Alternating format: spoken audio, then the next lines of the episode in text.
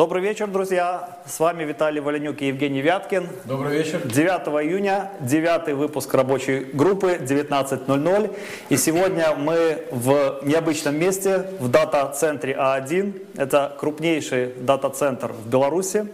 А, на ближайшие выпуски генеральный партнер нашего сезона, нового сезона рабочей группы становится А1. И перед тем, как начать, скажу честно, что вот мы с Евгением сейчас в небольшой, в небольшой экскурсии приняли участие. А, масштаб впечатляет. Супер, да. Узнали новые слова. Узнали, узнали, что такое гибридное облако. Какие еще слова мы узнали? Я запомнил гибридное облако, это забрал мое. Co-location. На самом деле, э, не только для корпораций, то для малого и среднего бизнеса много интересных опций. Мы про них будем в нашей рабочей группе в том числе рассказывать. Но и хочу сказать, что вот с Евгением мы обратили внимание, что э, Участники наших предыдущих выпусков рабочей группы тоже говорили про технологии, про то, как они сейчас оцифровываются, как меняют свои бизнесы. И, в принципе, даже вот Евгений, аналоговый спикер, ламповый, ламповый, ламповый да. теплый, становится все больше цифровым. Э, в нынешней ситуации. Да, да. Ну что, диджитализа... диджитализация, как это, впереди планеты всей, что поделаешь. Да. А, да, ну что, представим гостя. Э, сегодня у нас три гостя, очень интересные бизнесы, солидные бизнесы, разные бизнесы. Ну, первый гость, я думаю, что э, самый волнующий для многих, потому что сейчас начинается, или, по крайней мере, должен начаться туристический сезон. Евгений, тебе слово, поехали. Да, друзья, всем привет еще раз. Я очень рад представить вам нашего первого гостя. Это Рафаэль Мусаев. Скажу откровенно, мы знаем друг друга не понаслышке. Все-таки Минск небольшой город и Беларусь небольшое государство. А, это а, сооснователь или основатель компании Smog Travel. Я сегодня узнал, что Smog Travel уже 28 год работает. И более того, меня удивила цифра 80 тысяч туристов ежегодно пользуются услугами компании Smog Travel. Круто. А также ты являешься э, как председателем наблюдательного совета клуба автолюбителей БК, да? Чуть-чуть есть вариации в русском языке, я о них расскажу. Плюс ко всему, я знаю, что у Рафаэля есть консьерж-служба, и вот об этом сегодня, о том, как у него обстоят дела в э, туризме, в других проектах, какие новые идеи, мы сегодня и поговорим, да? Ну, Рафаэль, э, ну, первый вопрос. Если можно, я поздороваюсь с... Да, конечно. Добрый вечер, уважаемые зрители. Я так понимаю, это канал, да? Да, да. Да, да. Вот. У нас прямая трансляция идет на YouTube, прямая трансляция на Facebook. Еще десятки тысяч э, зрителей посмотрят в записи нашу программу, поэтому можно с ними тоже поздороваться. То есть ночь будет бессонная. А, Супер, да. Да, и, уважаемые зрители, мы с Евгением напоминаем, что ваши вопросы ждем э, в комментариях под этим видео. Пишите ваши вопросы спикерам. И обязательно поощрим самых активных участников. Обязательно э, прорекламируем ваш бизнес. Как правило, это малый бизнес. В следующей нашей программе 30 секунд эфирного времени посвятим вам за вашу активность. Поэтому пишите, и наши спикеры обязательно ответят. Э, Рафаэль, ну 28 лет, солидный возраст. Я так понимаю, э, ты стоял у истоков э, создания туристического бизнеса в Беларуси. Сколько людей вообще работает сегодня в компании Smog Travel? Ну, не сейчас, вот до.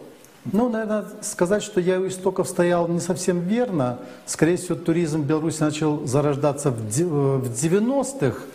Регистрировать компанию я начал в конце 92-го, но получил документы в начале 93-го.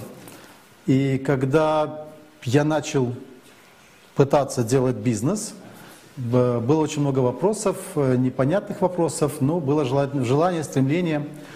И когда впервые в 1995 году я представил новые системы резервации в Беларуси, я впервые поучаствовал в белорусской выставке, все на тебя с презрением смотрят и говорят, кто ты такой, мы тебя не знаем вообще.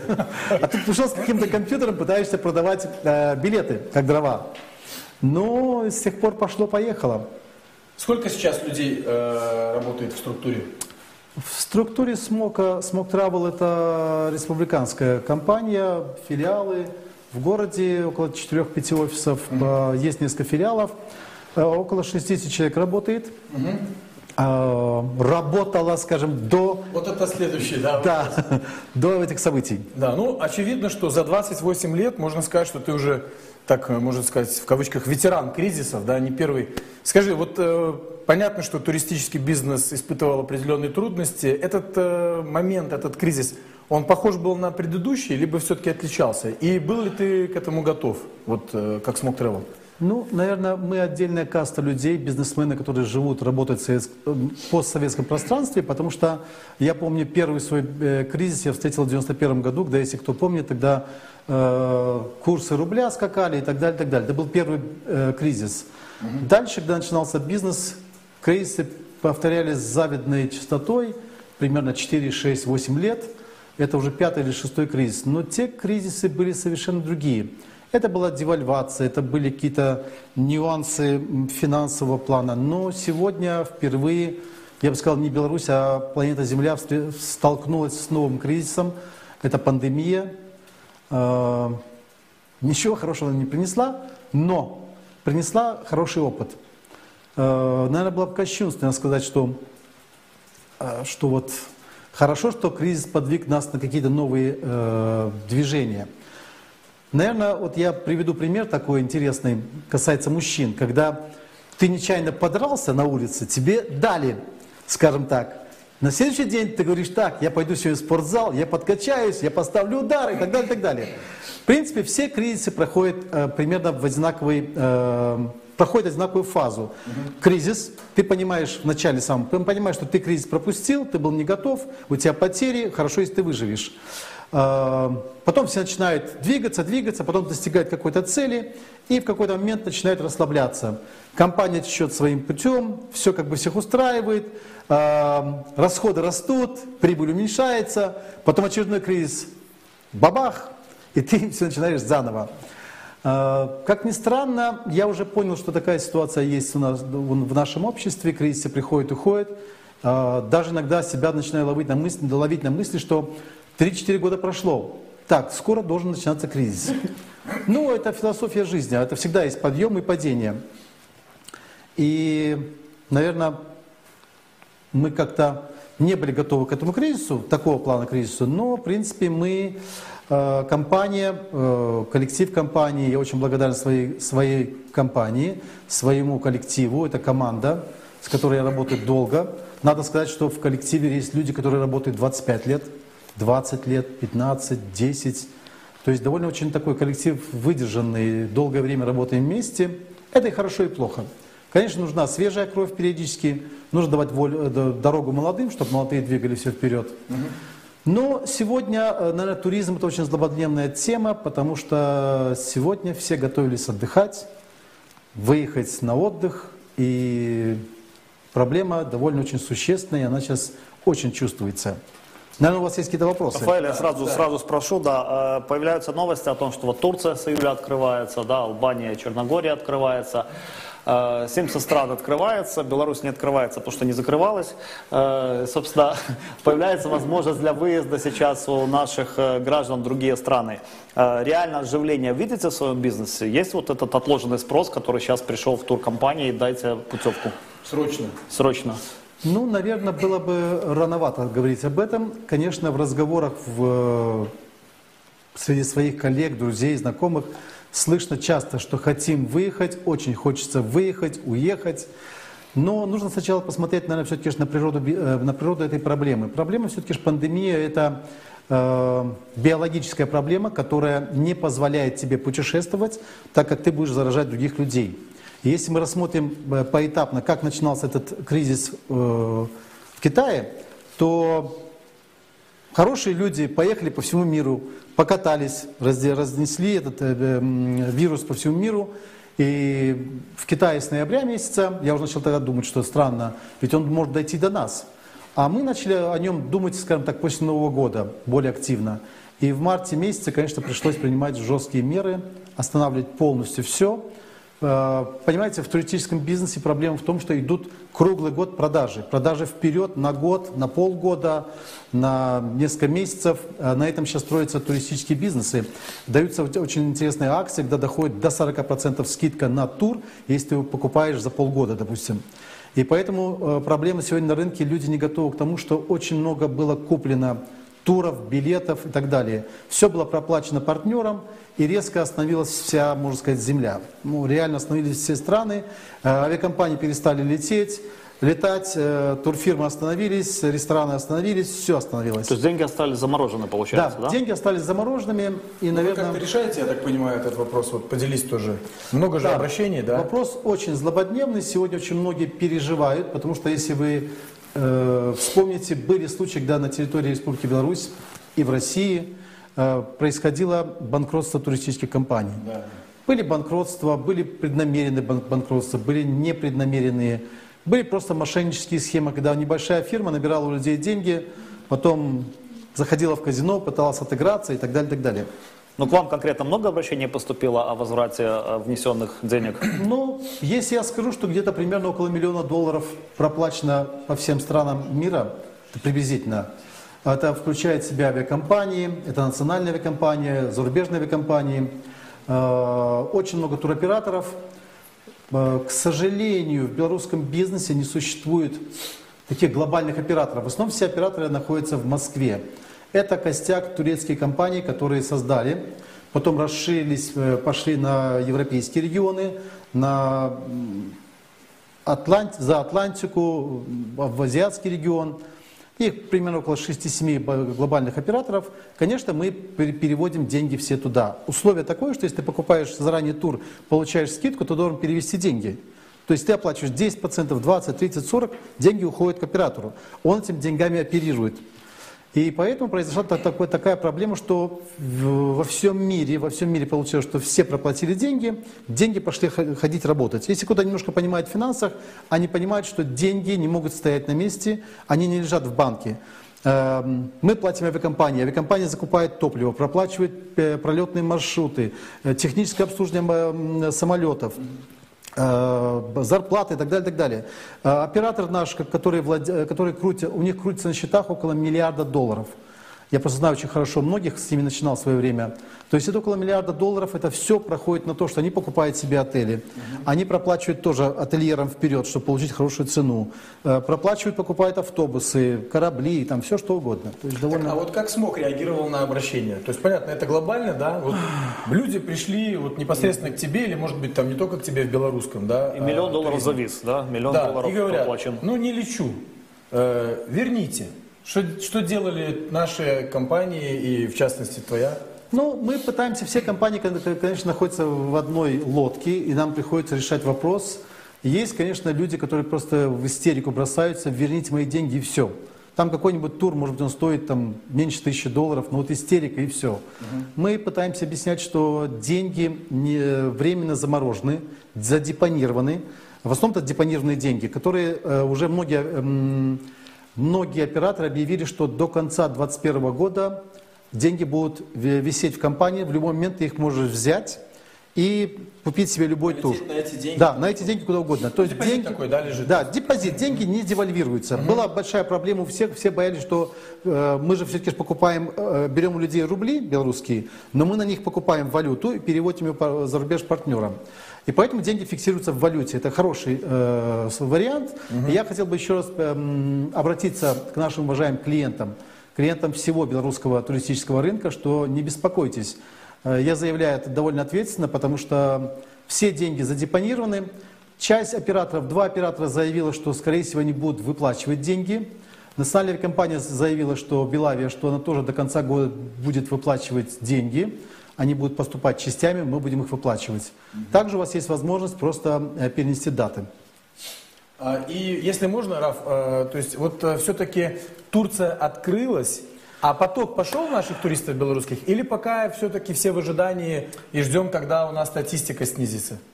Эм, Ну как сейчас вот есть? Судя по статистике, Беларусь в десятке стран, которые сильно э, подвержены э, эпидемии. Да. То есть количество довольно большое, около тысячи человек в день. Э, стра- Европа объявила, что сегодня Европа открывает свои ворота для европейцев, до 28 стран. Мы, скорее всего, туда не попадем в ближайшее время, это может быть месяц, два, даже три быть.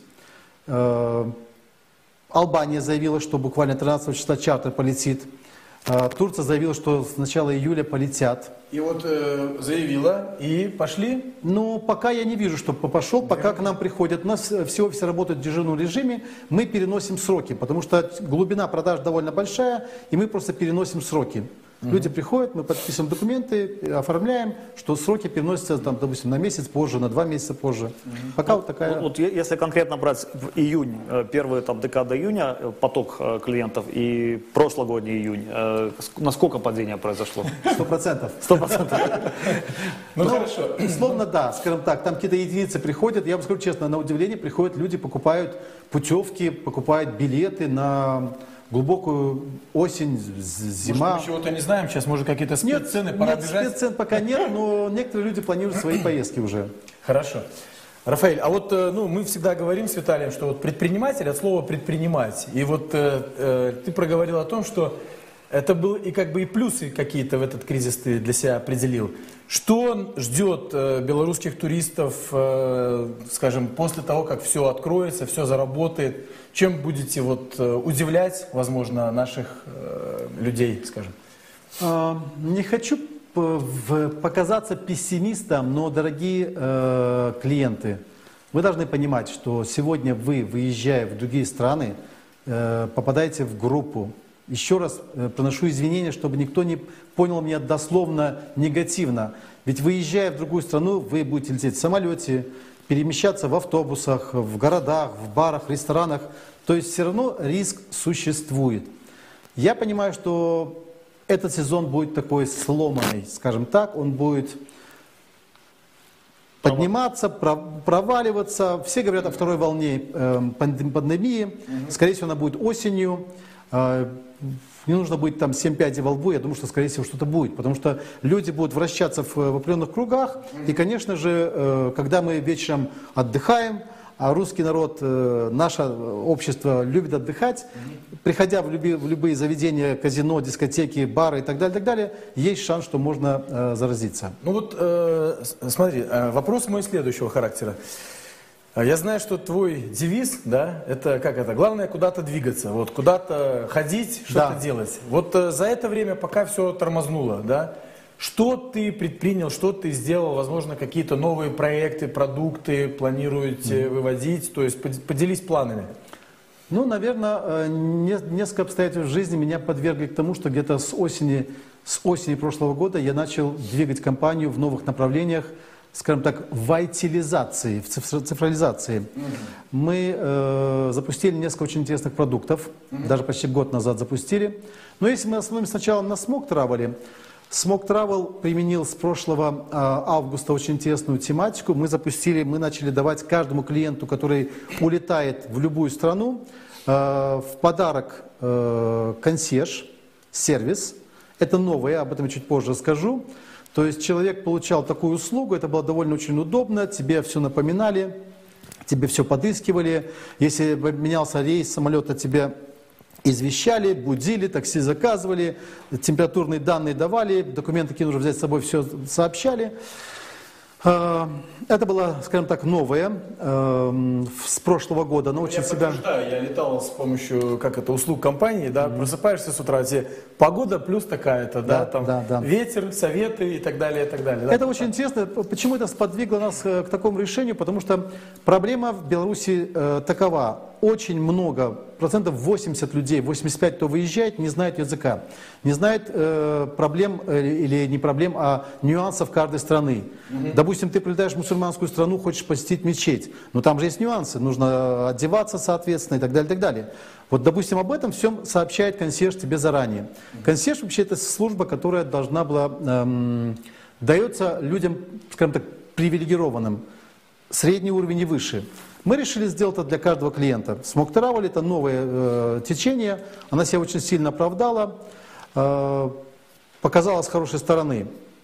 Дальше, э, Извиняюсь, даже за тысячу долларов, если я покупаю тур, Да. могу пользоваться консьерж-сервисом. даже если вы будете покупать за 250 долларов автобусный тур по Европе, вы все равно будете получать. Более того, следующий этап, мы сейчас предлагаем это сделать тем, кто покупает у нас авиабилеты.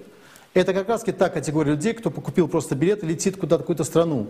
Это обычно Европа, деловые командировки и так далее, и так далее. Для, для них это вообще без, ну, манна небесная, я бы сказал. Потому что проблема с языком, проблема с коммуникацией за рубежом с Белоруссией, это дорого по межгороду звонить.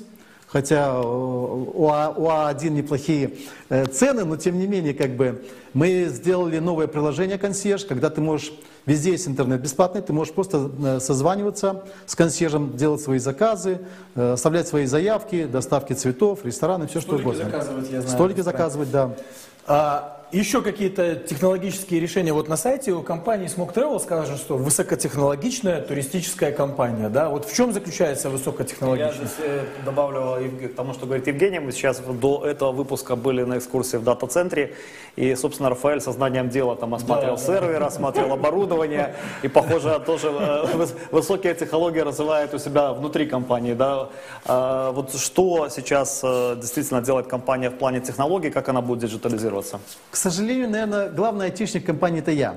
Э, Потому что, хотя у нас есть айтишники, все, но я все время двигаю всех, пихаю и говорю, что давайте будем делать новое, давайте будем делать то. Я понимаю, что даже хоть компания моя, но все равно люди как бы стараются быть сдержанными, скажем, в этом отношении. Конечно, мы как нормальная, средняя, хорошая компания, это всевозможные CRM используем, а, всевозможные там данные, которые постоянно обрабатываются, человеку сообщают, д- делают ему подарки на день рождения, а, консьержи дарят, э, если человек до- долго с нами э, летает, э, путешествует, он получает всевозможные бонусы.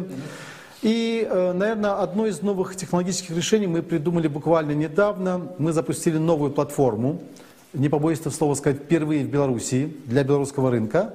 Э, Все знают, что такое Skyscanner, э, Авиасейлс. авиасейлс и так далее. То есть можно самому бронировать Booking.com, например, можно самому бронировать и выезжать спокойненько, тебя есть виза. Но, к сожалению, все эти эм, провайдеры находятся не в Белоруссии. И если возникает какой-то вопрос, как с сегодняшней пандемией, то возникает вопрос, кому предъявить. В России ты сильно не предъявишь.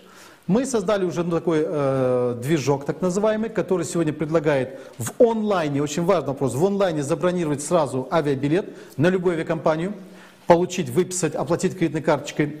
Мы э, нашли провайдера лучше и дешевле, чем Booking.com. Вы можете забронировать гостиницы. Я допускаю в каких-то случаях, что цена может быть такой же быть, э, где-то даже по каким-то акциям может быть чуть больше, чуть меньше, но в основном мы делали изучение... Аналог авиасейлс и... Да, это аналог авиасейлс, расширенный, и мы пока пошли таким путем, что мы добавили третий продукт, это трансферы. Мы больше сейчас ориентируемся на людей, кто выезжает в командировки, это очень важный сегмент, который работает, и ему нужно сделать э, определенный сервис. Да. То есть э, трансфер очень довольно удобная штука, довольно недорогая, потому что у многих в, в памяти, что трансфер может стоить дорого. Ты пришел, тебя таксист какой-то повез, да, ты не знаешь, куда он тебя повез, что повез, ты его остановил, сел, поехал. Забыл в нем машину, забыл в нем телефон, кошелек, все что угодно. Трансфер, э, всегда есть контакты, с ним можно связаться, выяснить и так далее, и так далее. Вот этот продукт мы сейчас запустили. В ближайшее время, около, через месяц он будет висеть на нашем сайте. Любой клиент, не позвонив даже в компанию, может сам зайти, забронировать себе все и получить на руки все документы. Единственный нюанс э, законодательства Беларуси обя- обязывает этого человека физически подписать контракт. Для этого есть э, доставка, могут доставить, привести э, контракт. Если есть желание, можно прийти в компанию, в, офис- в один- из офисов компании. Вот здесь интересный момент. Э, Ну, то есть, понятно, что можно сейчас оформить покупку онлайн, да? Да. Но, согласись, всегда считалось, что продажа отпуска, отдыха – это продажа впечатлений, Да. эмоций. Мы говорили, не продавайте звезды, не, а продавайте, вот, как говорится, белый песок, там, закат. И тут у нас э, диджитализация, да? Вот твой прогноз. э, что вы будете делать? Сохранять, э, убивать офисы, условно говоря, сокращать? Я прекрасно понимаю, и я всегда склонен к анализу. Я старался не придумать колесо, я его знал, что его уже изобрели, я его брал, адаптировал к нашим условиям и запускал.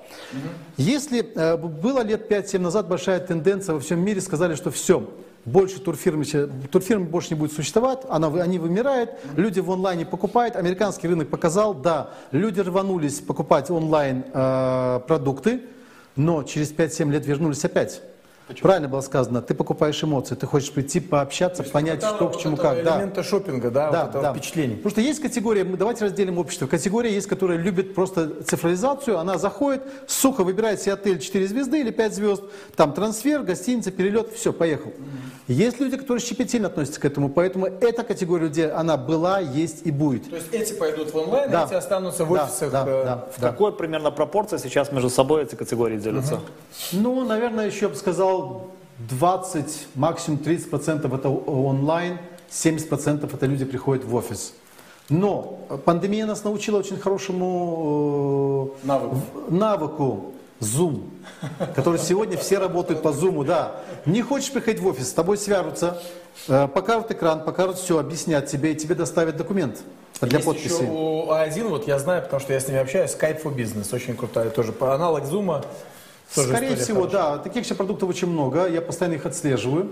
Э, Выбирай, пожалуйста, пользуйся, никаких проблем. Поэтому, да, будущее. Я вижу, что будущее будет э, м, Доля. расти, доля будет расти больше э, цифровизации. Я сегодня слышу, что я не хочу терять времени идти в турфирму, разговаривать. Я уже знаю, я понимаю, что такое гостиница, что такое отдых, какое море и так далее, так далее. По, по телефону, очень многие по телефону заказывают, по вайберу им выкидывают какие-то э, предложения или там по WhatsApp, Телеграме, и они получают, выбирают и только приезжают оплачивать. Поэтому это эм, пропасть, скажем так, будет увеличиваться, то есть цифровизация будет идти больше. Я помню, что лет 5-7 назад э, я встречал на Берлинской выставке, начали делать 3D маршруты. Ты можешь по гостинице пойти и посмотреть ее в 3D. То есть ты ее всю посмотрел. Но есть еще один нюанс. Почему важно приходить в турфирму? Сегодня все, кто э, бронирует себе квартиры, гостиницы во всем мире, они видят красивые картинки. Приезжая туда, ты видишь разваленную квартиру, изношенную и так далее, так далее. И пол- получается обман надежды. Вот для этого нужна турфирма, куда можно прийти, и тебе э, наши э, консультанты тебе объяснят, когда в гостинице был ремонт, когда она была реновирована, что в ней хорошего, что плохого. Немаловажный фактор. Я так понимаю, вопросы есть, да, у нас от, от зрителей? А, да, во- вопросы о зрителе уже э, Рафаэль, в принципе, ответил почти на все вопросы зрителей, хотя они еще не были заданы. Как раз, э, когда вот роботы, когда IT заменят людей окончательно, судя по ответу Рафаэля, не так скоро еще. Но не- как бизнесу тебе интереснее, чтобы все-таки онлайн, это затраты меньше на Да, содержание? естественно, естественно. Онлайн, э, вот, допустим, я чуть позже остановлюсь, мы сейчас делаем э, еще в другой структуре, мы делаем социальные проекты, и у нас колл-центр около 60 человек. 60 Я человек. раз, Да. э, посмотрел информацию, смотрите. Да. А, у тебя есть э, клуб автолюбителей, да? Да. Ему больше 20 лет. Да, БК, да? да. А, То, что половина из людей, которые сейчас смотрят, никогда об этом не слышали. Большая это, половина это из Большая них. половина, да. Имеющие автомобили. Это плохой маркетинг или это четко выве- выверенная стратегия? Вот поделись. Скорее И всего- вообще, что за клуб? э, Что за Скорее всего, история? второе. Автомобильный клуб был э, создан примерно более чем 20 лет назад по примеру европейских клубов, такие, доп- допустим, как АДЦ, АДАК, АДЦ. Во всем мире э, мы, к сожалению, в последнюю очередь стояли весь Советский Союз, и мы только недавно начали все покупать машины и даже менять их раз в 5 лет или 7 лет. А Люди начали путешествовать на машинах, но когда происходит поломка, ты не знаешь, к кому обратиться. Раньше говорили, что позвоню свату куму, он мне дернет, на веревке подтащит и так далее, так далее. Каменный век. Когда я начинал этот бизнес, я помню, что я купил огромный флот машин. У нас было около 20 машин, краны, мерседесы, э, патрульные машины. Мы ездили по городу, вкладывали огромное количество денег в рекламу, что в Беларуси есть такой клуб. Не поверите. Ментальность очень важная вещь. В белорусском менталитете нету аналогии, понимаете, нету ячейки, где-то можно с- эм, сложить такую информацию. Она потихоньку приходит. Э, Было потрачено очень много денег на рекламу, на всевозможные акции и так далее, так далее. Но она себя не показала. Поэтому мы решили пойти другим путем. Мы пошли через корпоративный бизнес. Сегодня мы работаем со всеми э, дилерами в Беларуси. Мы сегодня работаем с банками. Дилерами, автодилерами. Да, То есть ты покупаешь да. автомобиль, тебе выдают членство да. клуба. Ну вот, допустим, я вот возьму пример. Самая крутая машина считается Mercedes. Э, Мы обслуживаем Mercedes, но один немаловажный фактор. Нас выбирал не местный Mercedes, а Daimler в Германии. Они нас выбирали по стандартам, они понимали, кто такие АДЦ, это их тоже партнеры. Они выбрали нас, сказали, что вы будете провайдерами. Такое происходит сегодня на нашем рынке. И мы пошли другим путем. Мы пошли через терник звезды. Мы пошли в большие корпорации, начали предлагать свои продукты. И, допустим, сегодня э, банки покупают наши продукты, страховые компании покупают. Э, Наверное, в двух словах нужно сказать, что такое автомобильный клуб. Это организация, которая делает техническую эвакуацию по всей Республике Беларусь. Единый номер, э, вот даже в знаке в городе висят желтые автопомощь 116. Этот номер мы его получили лет 10 назад, он, наверное, уникальный. В любой деревне с любого аппарата горо- городского, сельского ты можешь набрать 116, попадаешь нам в колл-центр. Да, но я имею карту клуба, могу еще поделиться, что это не только эвакуация. Во-первых, это, если нужно, сейчас летний период, трезвый водитель, который Да. приедет тебя эвакуирует. Да. Это трансфер в аэропорт, это шиномонтаж, это ряд... Ты, ты все опции попробовал, да? Да, я Да, попробовал все опции. да, пробуй все Я опции. приобретал, э, как это, карту VIP-клиента, да, поэтому... Ну, это хобби или это тоже бизнес, вот этот? Это было, скорее всего, в свое время хобби. Была такая любовь, патриотизм клуба. Я знал, что это такое. Я вступил в это сообщество за рубежом. Мы члены ФИА, это Формула-1. Она объединяет два типа клубов. Спортивный и mobility. Мы mobility клуб, который оказывает техническую помощь по всей Республике Беларусь и за рубежом. Плюс у нас есть огромный блок вопросов. Мы работаем с корпоративными клиентами. И немаловажный вопрос, мы сегодня занимаемся социальными программами. Мы помогаем людям с инвалидностью, мы помогаем детским домам, детским учреждениям типа детские сады, пропагандируем безопасность дорожного движения. У нас очень много вопросов с ГАИ, мы с ними делаем очень много акций. Э, Наверное, мы на- единственная общественная организация, которая помогает ГАИ на республиканском уровне. Мы проводим в городах всевозможные акции, в республике, с, эм, в, в Минске, с детьми в школах, в детских садах, со студентами и так далее, и так далее. Даже с дипломатами я видел эфир, Да, да, мы делали для дипломатов большой эм, праздник, скажем так, это была выездная сессия, где они все попробовали себя попробовать в разных ситуациях. Попробовать быть в машине, когда машина переворачивается, что это такое и так далее. Круто. Идут вопросы от наших зрителей, даем им слово. А, сколько денег люди будут тратить в этом сезоне на поездки, по, по вашим прогнозам? И сколько вообще людей смогут, э, захотят уехать из страны? Уехать вообще? А, Нет, э, отдохнуть. Ну, как я сказал, э, да простят мне мои коллеги, я понимаю, все, и мои сотрудники, коллеги в туризме, все ждут, что сейчас повалит вал народа, все полетят. Я думаю, что есть люди, у которых сработает все-таки Мотив безопасности? Да, наверное, без вопрос безопасности он сильнее будет. Как бы опасно делать такие поездки. Люди истосковались, люди хотят поехать к морю. Будут те, кто поедут. Я предполагаю, примерно от 30 до 40 процентов поедут в этом году. От всех. От всех, да, желающих. Цифра может измениться. Э, Ведь процесс отдыха, он длинный. Он начинается, вот, допустим, с мая месяца и, по- и поехал до, До декабря, да. до, до декабря. Да. Поэтому мы, если не будет продолжения пандемии, если не будет взрывов, волн э, этой эпидемии, то, конечно, люди будут все больше и больше выезжать. Слава богу, можно круглый год кататься по всему миру. Но вот все-таки вот отложенный спрос. Вот смотри, допустим, сейчас мотив безопасности превалирует, да? Да. Сейчас мы тюнингуем и апгрейдим наши загородные дома, дачи и так далее, и так далее. Минское море. Минское море, да, значит, изучаем. И вот заканчивается а, увеличение, допустим, там сентября к сентябрю. Вот как ты думаешь, будет? То есть вот этот отложенный спрос появится? Реально, я считаю, что со следующей весны у нас мы выйдем на примерно показатели прошлого года. То есть следующая весна? Да, я есть считаю, что это будет так. Да, да, это будет все-таки, ж, мы все понимаем, мы себя в душе как-то кормим, успокаиваем. Будут вопросы, будут, поэтому она будет волнообразно идти, поэтому кто-то будет бояться, кто-то будет, наоборот, не бояться выезжать. Ближе к осени будет получше ситуация, я считаю, потому что еще во многих странах прямо еще прямо жестко стоит вопрос. Далее того, если Европа откроет свои э, границы, но это не означает, что она пустит белорусов к себе. Там очень много условий ставится, что ты должен пройти тест, показать тест или купить на месте. Э, если не ошибаюсь, в Австрии говорилось, что тест стоит чуть не 160 или 180 евро. Извините, кто будет платить? Но в России сейчас тоже, чтобы выехать в Крым, Да. насколько я знаю, надо сделать тест, который стоит порядка там 5800 российских рублей на антитела. То есть если выезжаешь с семьей, там 4 теста, то это где-то К 250 сожалению, долларов. в Беларуси пока нет возможности просто прийти где-то в частном медцентре или в, городс- в государственной больнице сделать тест. Это очень, я считаю, это плохой показатель. 30-40% от желающих, возможно, уедут, то есть падение рынка больше, чем на 60% может произойти. Да. Это в туристах, в людях. А в деньгах, в среднем чеке, что с ним будет происходить? Соответственно, сейчас посчитайте, во-первых, люди вымыли деньги свои, уже несколько месяцев никто, многие не работают. Э, банки перестали давать кредиты. Здесь должна быть государственная политика, которая будет помогать этому сектору экономики. Все-таки сектор экономики давал неплохие результаты по налогам и так далее. И так далее. Туризм. Да, туризм. Ну, так же, Это- как и рестораторы, Да. как и... Ну, пока было заявлено, что будет помощь только государственной авиакомпании, а Белавия.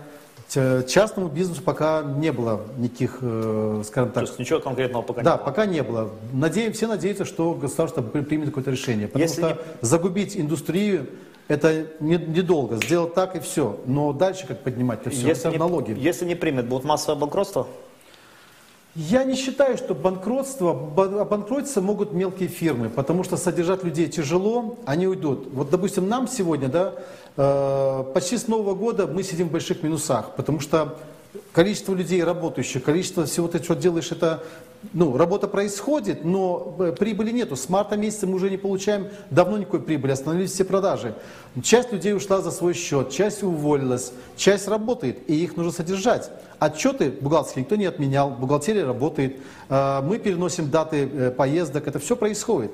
То есть нам приходится вкладывать. Плюс, как дальновидный бизнесмен, я вкладываю в, в новые технологии. Мы делаем еще очень много новых проектов, которые сейчас я расскажу, То наверное. есть есть затраты, есть инвестиции, а при этом выручки... Да, по и сути- налоги платить надо. А, и налоги, да. Да, это, это, конечно, бич очень э, большой, поэтому... Это накопленные резервы компании за предыдущие Это были периоды? резервы, да, которые тоже как бы не имеют, они не бездонные, они тоже кончаются. Поэтому вопрос, и я думаю, что сотрудники компании понимают, что мы сейчас тоже пытаемся как-то урезаться, ужиматься. Все, слава богу, понимают, что нету такого. Понимаете, то же самое, когда деньги поступали, ну, туризм не такой прибыльный бизнес, чтобы все понимали. Когда-то лет 15-20 назад, да, это было прибыльно. Сегодня э, себестоимость такова, что тебе нужно промолотить огромное количество людей. Вот Евгений э, сказал о том, что нам приходится в году оказывать услугу населению примерно около 80 тысяч людей пользуются услугами, покупают билеты, гостиницу, туры, страховки, все что угодно. А, такое количество людей проходит. Маржинальность очень маленькая. Ну, некоторые бизнесмены даже думают, что вот туризм, такая огромная маржинальность, вот, э, как бы это сказать помягче, Цифра. Ну это сколько? Вот ну, все знают, что билеты, мы продаем билеты, в них прибыльность 1-2%, и то многие компании нам говорят, продавайте, а, мы вам комиссию не даем. Мы берем какой-то небольшой сбор сверху каждого билета, копеечный.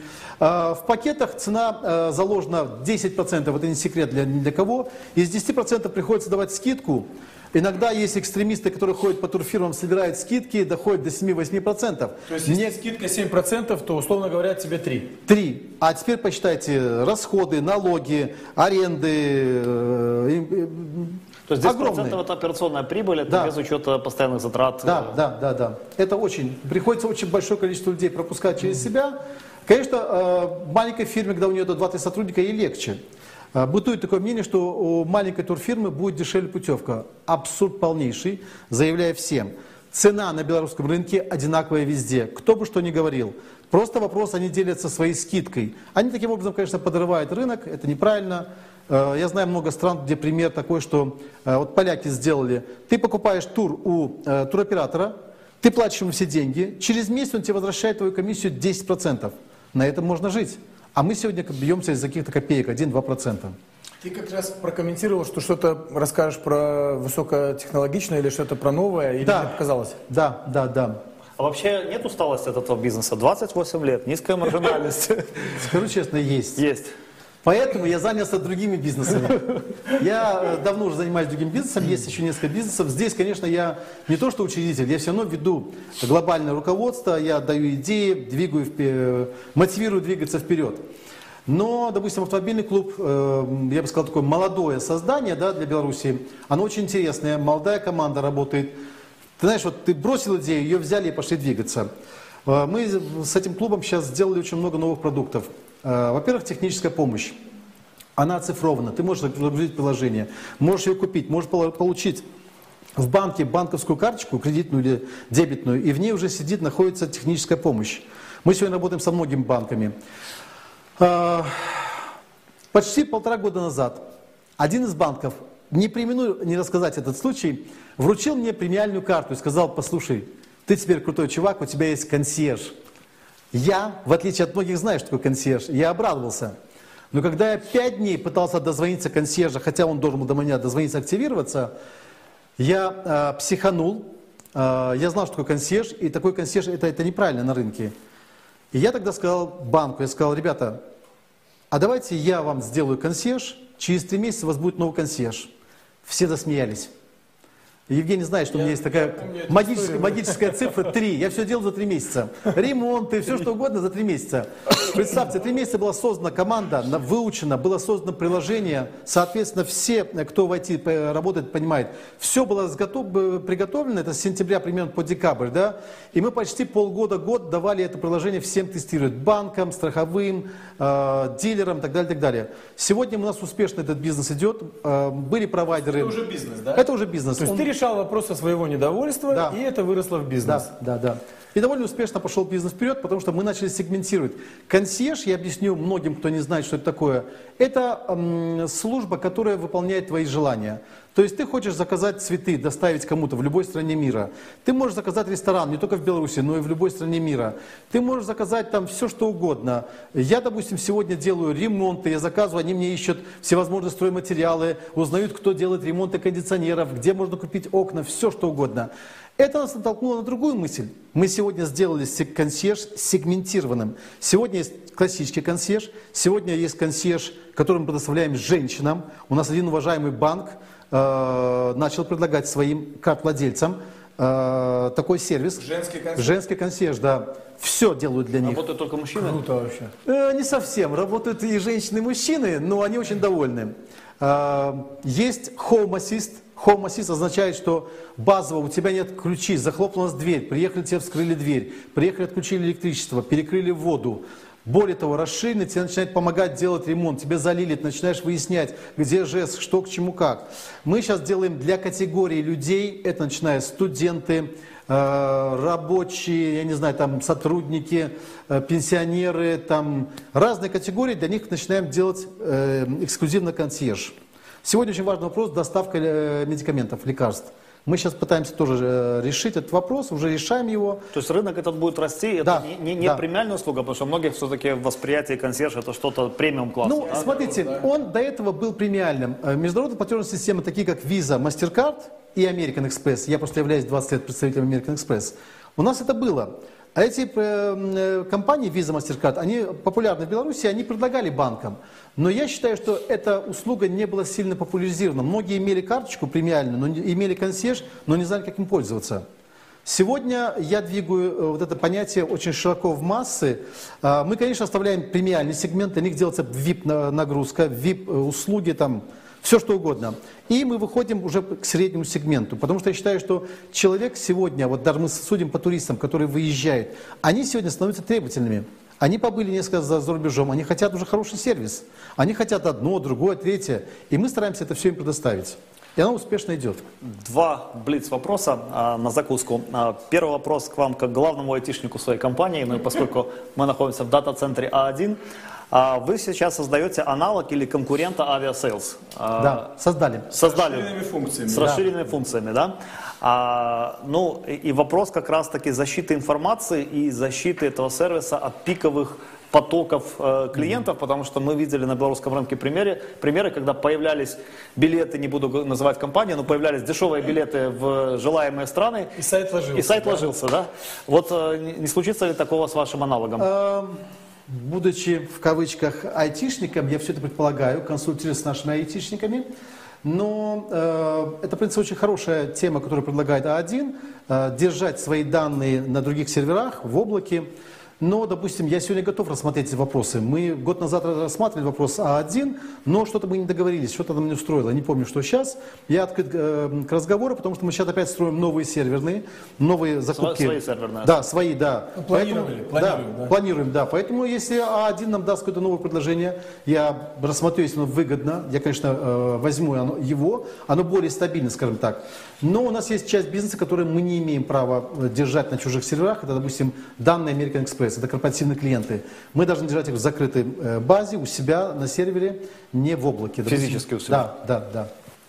Ответ принят. Э, я думаю, после нашей программы есть о чем поговорить. Точно. И вопрос от нашего зрителя вот такой не совсем про текущее, наверное, больше про философию бизнеса. На каких ценностях строится, основывается ваш бизнес? Хороший вопрос. Если вы когда-нибудь встретите сотрудника Smoke Travel или других компаний, спросите, за 27 до 28 лет была ли когда-нибудь задержка зарплаты? Очень хороший показатель. Я себе не позволял, мне все знают, не позволял себе, кроме там каких-то, если вы там попадали большие выходные, там еще что-нибудь такое, там несколько дней, да, допустим, это вот ценность для меня, я считаю, что нужно людей ценить и вовремя платить зарплату. Второе, конечно, э, я ценю преданность. Э, компания вкладывает очень много денег в своих сотрудников. Показатель, помните, я вам сказал, что от 25 лет и ниже сотрудники работают компании. Ну, причем 25 это ключевой. Да, ключевой это... игрок, да. Там замдиректора по 22 года работают. Есть, ну, я говорю, 20, 20 25-15 довольно большой слой людей, кто работает. И если у нас, допустим, есть такие ценности, если у человека, не дай бог, какое-то несчастье, компания рассматривает, помогает денежно, финансово помогает, не дай бог кто-то умер, что-то произошло, а, даже давали кредиты. У нас есть э, правило, мы э, поработал 5 лет, дарим какой-то хороший, дорогой подарок. 10 лет еще лучше, 15 еще лучше, 25 компанию. Ну, это, балуете, это, балуете. Да, да. Забота о сотрудниках возвращается вот такой же любовью компании а, к целям ее? Ну, скажем, хотелось бы большего от них, да, хотелось бы большего. Но человек, он такое неизведанное существо, поэтому всякое бывает. Но в основном, да, люди благодарны. Супер. Я благодарен своим сотрудникам. Коротко подытожим эту часть рабочей группы. А, значит, Большого отложенного спроса не ожидается, по крайней мере, Рафаэль э, Мусаев, наш гость, не ожидает, что рынок рванет там, в июле и во втором полугодии в этом году. Скорее всего, сезон все-таки будет провальным.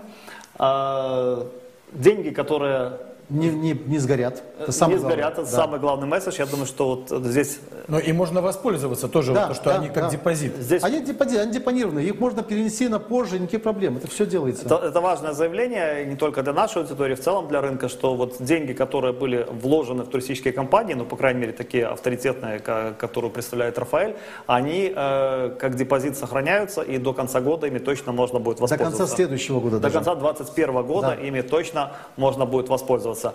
Ну и, наверное, третий важный вывод – это то, что туристический бизнес э, и конкретно вот наш гость, спикер, ищет сейчас новые возможности э, оцифровки своего бизнеса, и в Беларуси появился уже конкурент Aviasales.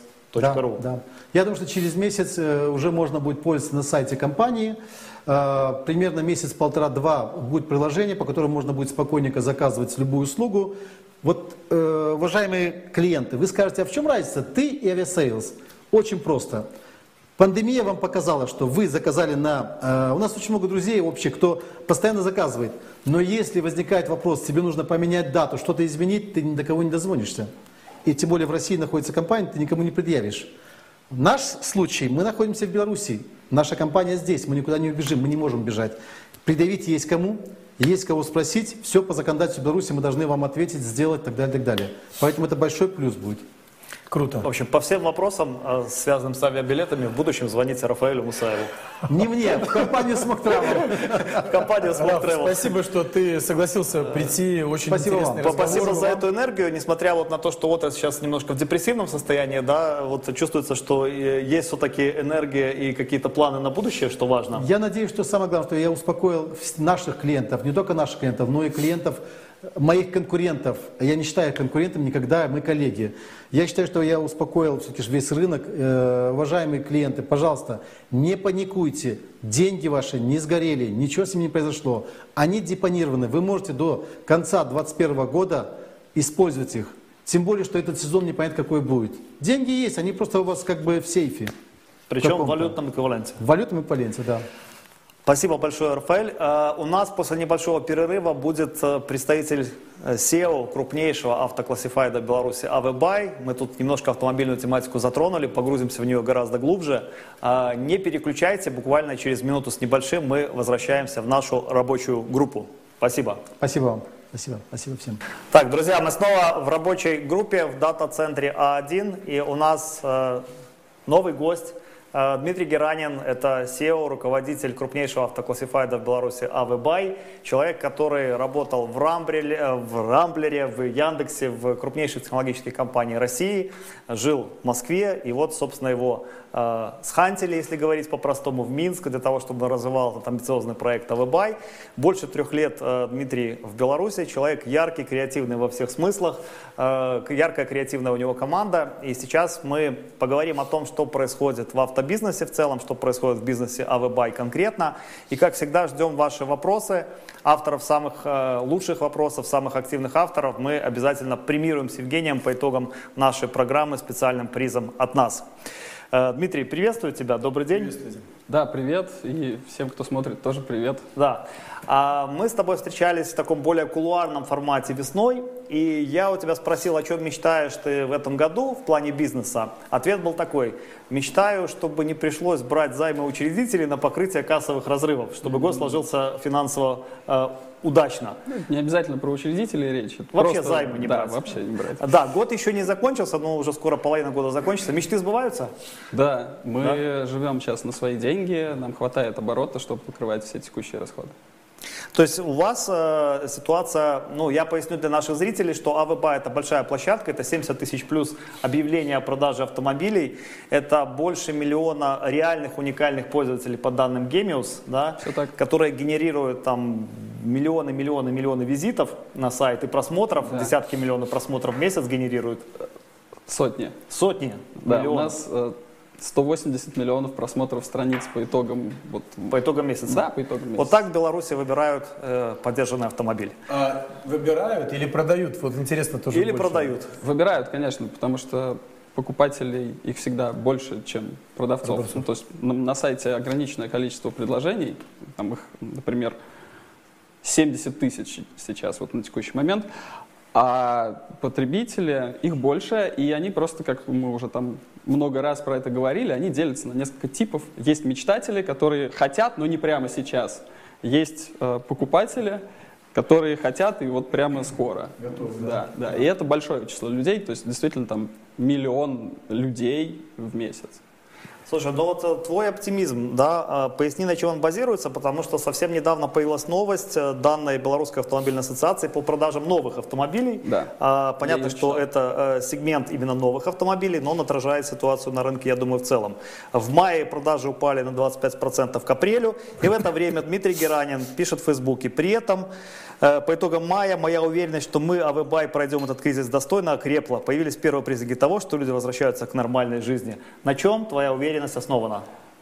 Я основываю свою уверенность, смотри, э, конкретно э, с новыми машинами действительно это так. То есть продажи 25%? Это май к апрелю. А май к? А апрель к марту там падение нас откинуло больше, чем на два года. То есть в марте был офигенный большой рекорд, который там, а, ну, из-за того, что там скакнул курс, и там некоторые дилеры фиксировали цены, например, тот же Geely, и купили очень много машин, ну, соответственно, купили раньше, чем хотели, поэтому, собственно, спрос, он был раньше, и потом был, была огромная просадка. То есть мы сейчас сидим на уровне 2017 года, апрель-май по продажам новых машин. А, это что касается дилеров. Но эм, если говорить про ситуацию в целом, я не думаю, что э, дилеры, которые здесь чувствуют себя уверенно, начнут уходить с рынка. Ну, во-первых, заводы, ну то есть это большой бизнес. Э, любой, там, э, любой бизнес, он большой, и закрыть даже вот какие-то там большие концерны, их сложно. Типа заводы, почему, там, почему дилеры сейчас чувствуют себя не очень? Потому что просто не было машин. Даже у многих дилеров не было машин, закрывались заводы, у них не было поставок. Там некоторые площадки там, там, уходили с сайта на некоторое время, чтобы, ну, чтобы не тратить деньги не, на рекламу. Нечем торговать, да? Да, но а, структура выручки АВБай – это далеко не только деньги от дилеров и от продаж новых машин. У нас мы, мы сумели за три года там, вот, интенсивным развитием сделать так, что наша выручка, она очень сильно диверсифицирована. И это не только рекламные доходы от дилеров. И у нас там, больше половины выручки – это уже сервисные доходы. То есть это доходы от э, более мелких автохаусов, автоплощадок, которые продают машины, в том числе и с пробегом.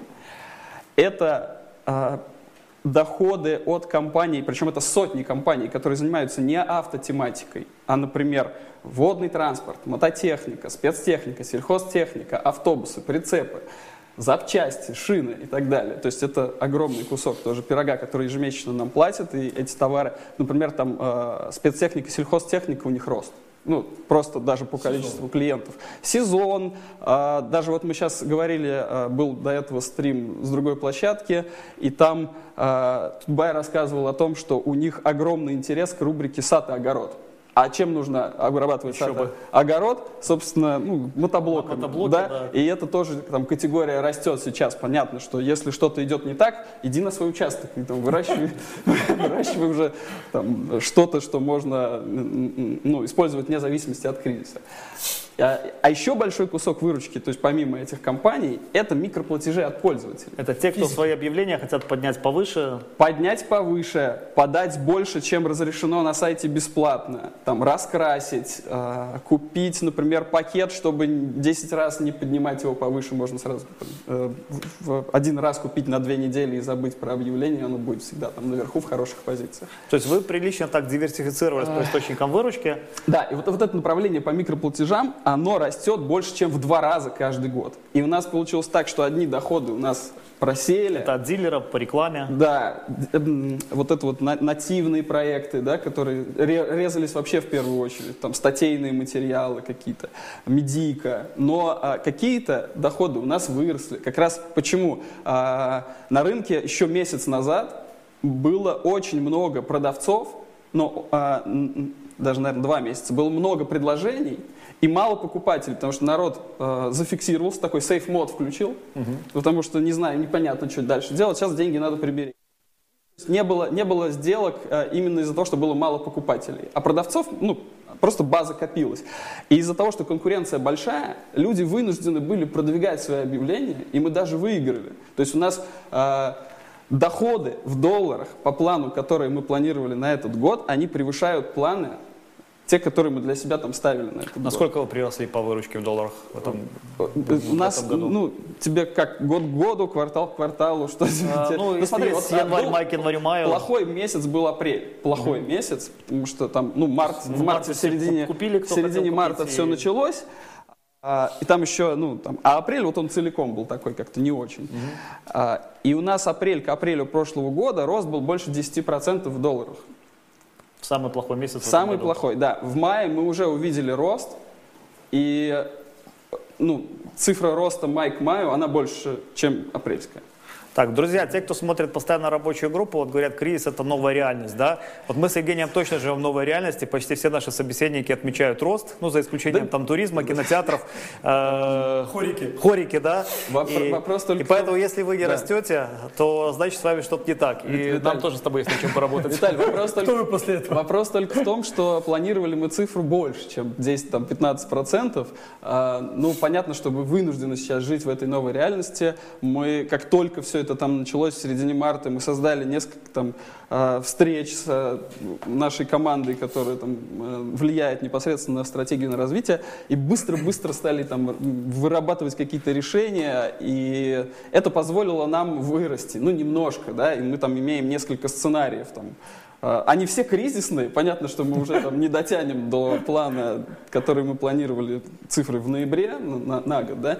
Но а, но пока мы фиксируем рост. Не знаю, что будет дальше, посмотрим. Сейчас лето, сейчас не сезон, и мы так ну, не знаем пока, что ждать. Дима, можно вот такой вопрос? Э, ну, как минимум три года назад АВБай всегда ассоциировалась э, с площадкой по продаже БУ автомобилей. Говори с пробегом. С пробегом, да. да. БУ автомобиль э, Все для верно, да, пробегом, звучит не да. круто. Но сейчас категорий много. Шины, запчасти, спецтехника. Вот э, поделись, какие категории лучше всего удалось запустить, и а 20... какие, ну вот прямо, ну никак не запускаются, возможно. И 21 бай не нервничает вот, по поводу шин, потому что я помню, мы на, на портале про бизнес освещали, как 21 век бай заходил в шины, и как да. нервничали э, те шинники, которые да, в этом да, бизнесе да, да. с 90-х были, да? Так, а сейчас АВБай заходит. Давай разграничивать понятия. 21 век это магазин. Это магазин. А мы classified это две разные истории. Мы не продаем Не шины. конкурируете. 21 век, э, мы сейчас с ним, там, ну, я не знаю, насколько это тайна, мы сейчас с ним обсуждаем их присутствие на нашей площадке. То есть они один из магазинов, которые продают шины в стране. Они крупный То есть вы игрок. партнеры, Э, Ну, скорее, чем если мы договоримся, то будем партнерами, да. потенциальные партнеры. Потенциальные, да. Ну, то есть, э, на- э, там, две недели назад я разговаривал с человеком, который возглавляет направление шин, говорю, давай уже работать, типа, какого фига? И что Сергей сказал? Это, ну, какой? Ну да, тот, который шинами. Вы тот, который смотрит рабочую группу сейчас. Да, Так вот, а в А категориях в категориях То что есть, происходит? э, В категориях. А, За три года а, у нас м, три года назад действительно тачки были там, ну, основной историей.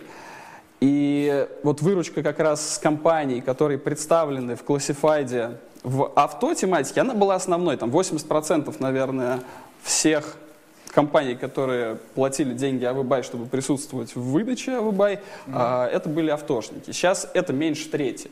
То есть автонаправление и больше 70, про- ну, примерно 70% это не автотематика. А, а, очень, очень круто выросла мото. Например, там я писал еще, по-моему, два года назад, что мы по контенту и по трафику обогнали всех в мотоциклах. А, И сейчас лидерство такое, что там отрыв больше, чем в два раза от ближайшего преследователя. Вот. Э, Очень хорошо выросла сельхозка и спецтехника. А на самом деле это очень просто. Мы, э, нужно просто прийти и дать возможность... То есть как, как, как приходит э, этот бизнес в онлайн? То есть, э, это э, бизнес, который приходит гораздо позже, чем авто, и это реальный бизнес, который занимается там перевозками, поставками. Это- какой там к черту маркетинг? Типа, это в последнюю очередь. А, и просто мы посадили людей, которые начали им звонить. И, и- и, ну, там, смотрели на сайты просто через поисковики, через какую-то рекламу в газетах, там, в журналах. Так и они, они согласились. У нас хорошие были цены, и до сих пор хорошие цены, там, ну сколько там, не знаю, от э, 60 до 200, э, по-моему, долларов в месяц стоит разместиться э, на месяц в этой категории, если ты там занимаешься сельхозкой, да? Э, А у них одна продажа какой-нибудь там сеялки отбивает там эту маржу, ну, сильно. Вот. И все. Ну, то есть, и они стали заходить, стало больше контента, стало больше трафика. Развиваются те категории, которыми занимаешься. Которым занимается. Ну, давай так. Есть у нас категория, например, водный транспорт, в которой там коммерческих клиентов 7. Водный транспорт. Да. Вот, 7 коммерческих клиентов. То есть они 7 компаний, которые нам каждый месяц платят. И их 7 уже там типа 2 года. То есть там просто больше нет компаний. Все. Ну это не Питер, да? да, да, да. Вот. Хорошо, спасибо. Окей, э, вот ты упомянул про скорость изменений, про то, как вы команда, которая влияет на стратегию, на принятие решений, быстро там, собрались, э, что-то сделали, попробовали. Вообще э, компания Awebuy, знаю, пропагандирует такое понятие, как супер agile. То есть не просто agile, а супер agile.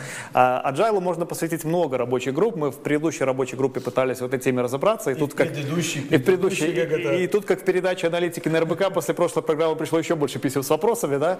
Но я тебя попрошу очень как-то просто э, и, насколько возможно, понятно объяснить для нашей аудитории, вот что такое супер agile, как это работает в компании. Давай так, мы не то чтобы пропагандируем это да, как супер agile, а мы в текущей ситуации вынуждены были использовать такие методы шоковые, как... ну, то, то есть agile это, это гибкость, да, а, а это такой, ну, супер agile, супер гибкость. Маневренность, Да. проводность. А, Что это означает? У нас очень хорошо выстроена система, как я это называю, agile на корпоративном уровне. То есть у нас есть э, по- Обычно, когда говорят про agile, имеют в виду разработку. То есть мы там разрабатываем продукт по agile. То есть вот у нас есть э, циклы двухнедельные, есть артефакты, там спринты, э, какие-то демо, ретроспективы и так далее. Э, Есть бэклог, все это понятно, типа туда соваться не будем.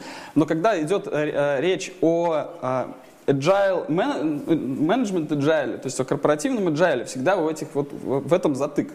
То есть э, нету... э, Очень важно создать вокруг себя команду, ко- во-первых, кому ты полностью доверяешь, во-вторых, которые доверяют сами себе внутри, и которые все э, рвут вперед для того, чтобы, типа, ну, как раз достигать вот этих больших целей.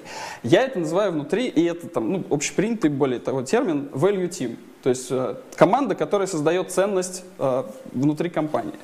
А у нас туда входит, э, собственно, продуктолог, э, руководитель коммерческого отдела, э, там, главный редактор, марк маркетолог, там, руководитель поддержки. Ну, то есть все люди, которые отвечают за какие-то важные доменные зоны внутри компании. То есть это не обязательно тулпы по своему формальному статусу, Да. но это люди, которые вот эксперты в конкретной области в Все компании. правильно. Да, то есть это туда же входит, например, а, опять же, если мы обсуждаем какие-то там формальные трудности или что-то еще, там может войти юрист, например, или бухгалтер, если там что-то переводим, документ оборот, там еще что-то. Вот, есть это value team, она небольшая, то есть это там 7-8 человек, а, там, технический специалист.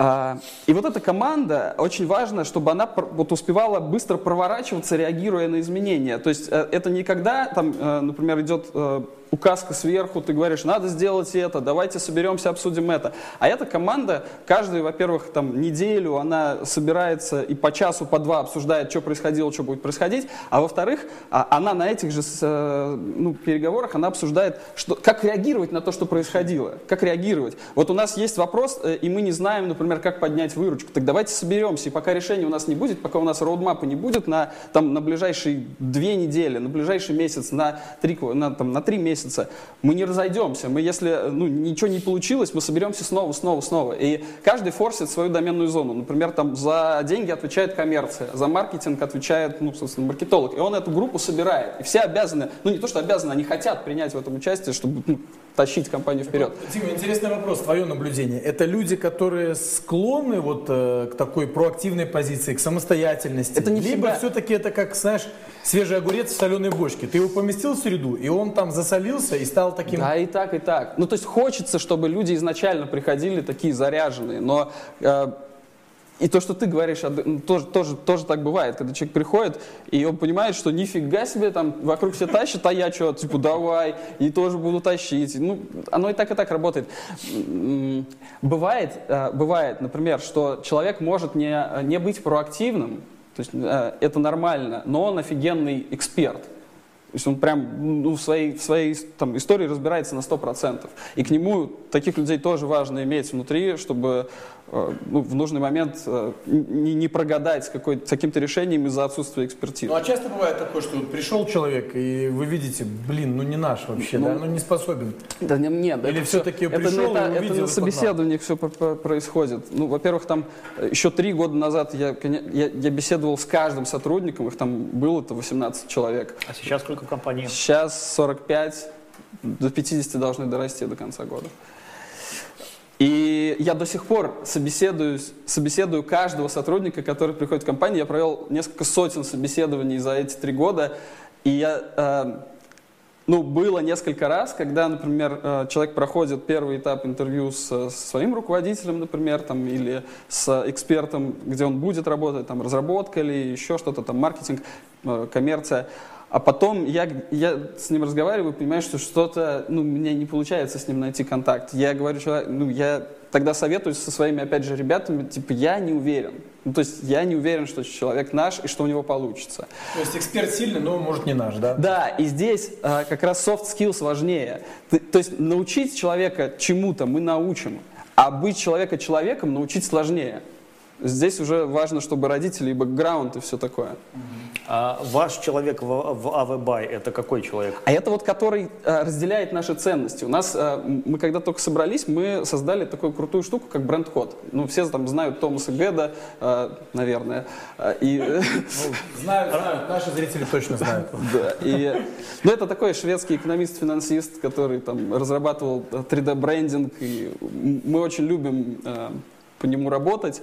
И мы создали бренд-код внутри нашей компании, по которому работаем. То есть это э, там, ценности, стиль, характер, миссия, видение, ну, так далее, типа набор артефактов.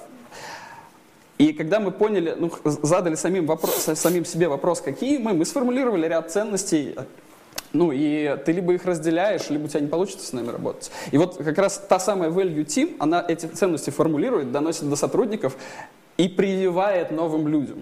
Вот. И если мы видим, что человек изначально, например, не разделяет какую-то ценность, то есть он говорит, что он там типа, ну, пиратский софт это нормально, ну типа, ну, сорян. А какие базовые ценности у вас? А, мы, по-моему, с тобой уже разговаривали на эту тему, но давай повторим. Давай на более широкую Да, аудиторию повторим. причем мы их обновили недавно. А, Тем, тем более у вас ценности 2.0, 3.0, да? Да нет, тут просто важно. Мы когда только собрались три года назад, э, это был взгляд немножко такой со стороны, сверху. А когда мы три года поварились внутри, мы поняли, что чего-то не хватает, а что-то лишнее. И мы их обновили, и вот они свежие, там, трехмесячные буквально. А, скорость, изменения, справедливость, забота. И что-то пятое. А, ну, Про порядочность и честность что-то есть? Или Слушай, э, справедливость. Справедливость, это да? про это, да. Но у нас было раньше честность, но мы заменили на справедливость э, и тоже.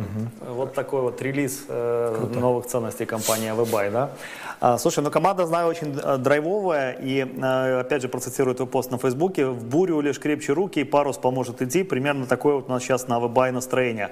А, расскажи, как укрепляете, как укрепляли боевой дух, когда случился, например, апрель, да, э, и Март.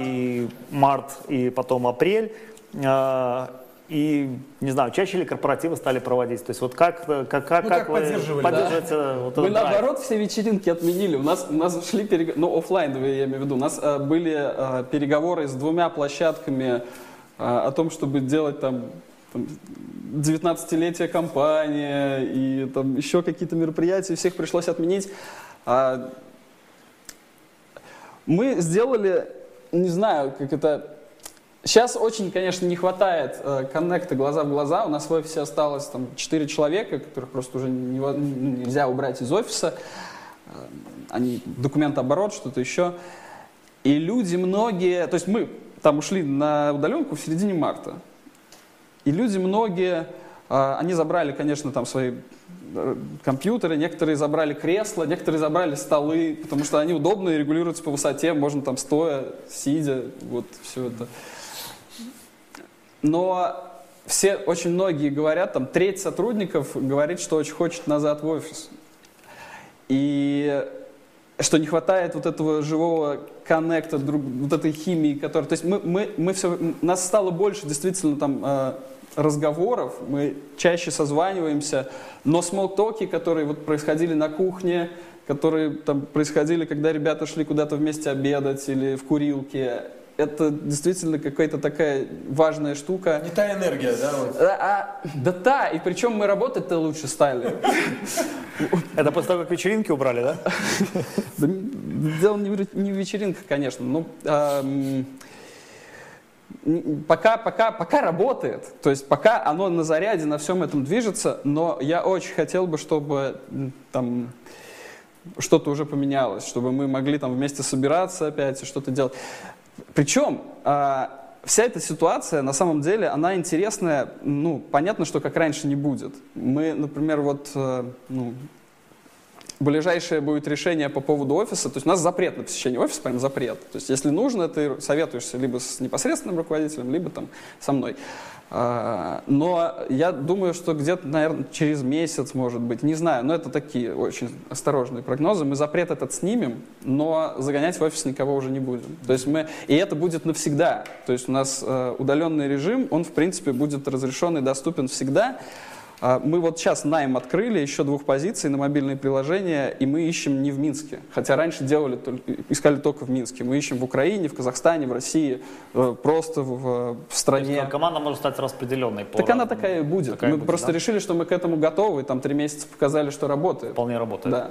То есть понятно, что э, ты должен, э, там, не должен, а важно приходить в офис, но сейчас, сейчас ну, можно, можно работать и так, и оно работает. Завершая вот этот блок про команду, у нас обычно с Евгением вопрос зарплатный еще интересует, да? Да, менялась ли э, какая-то кадровая политика вообще, в принципе, согласовывались, может быть, там уменьшение фиксированной части, премиальной, то есть что-то предпринимали или руки...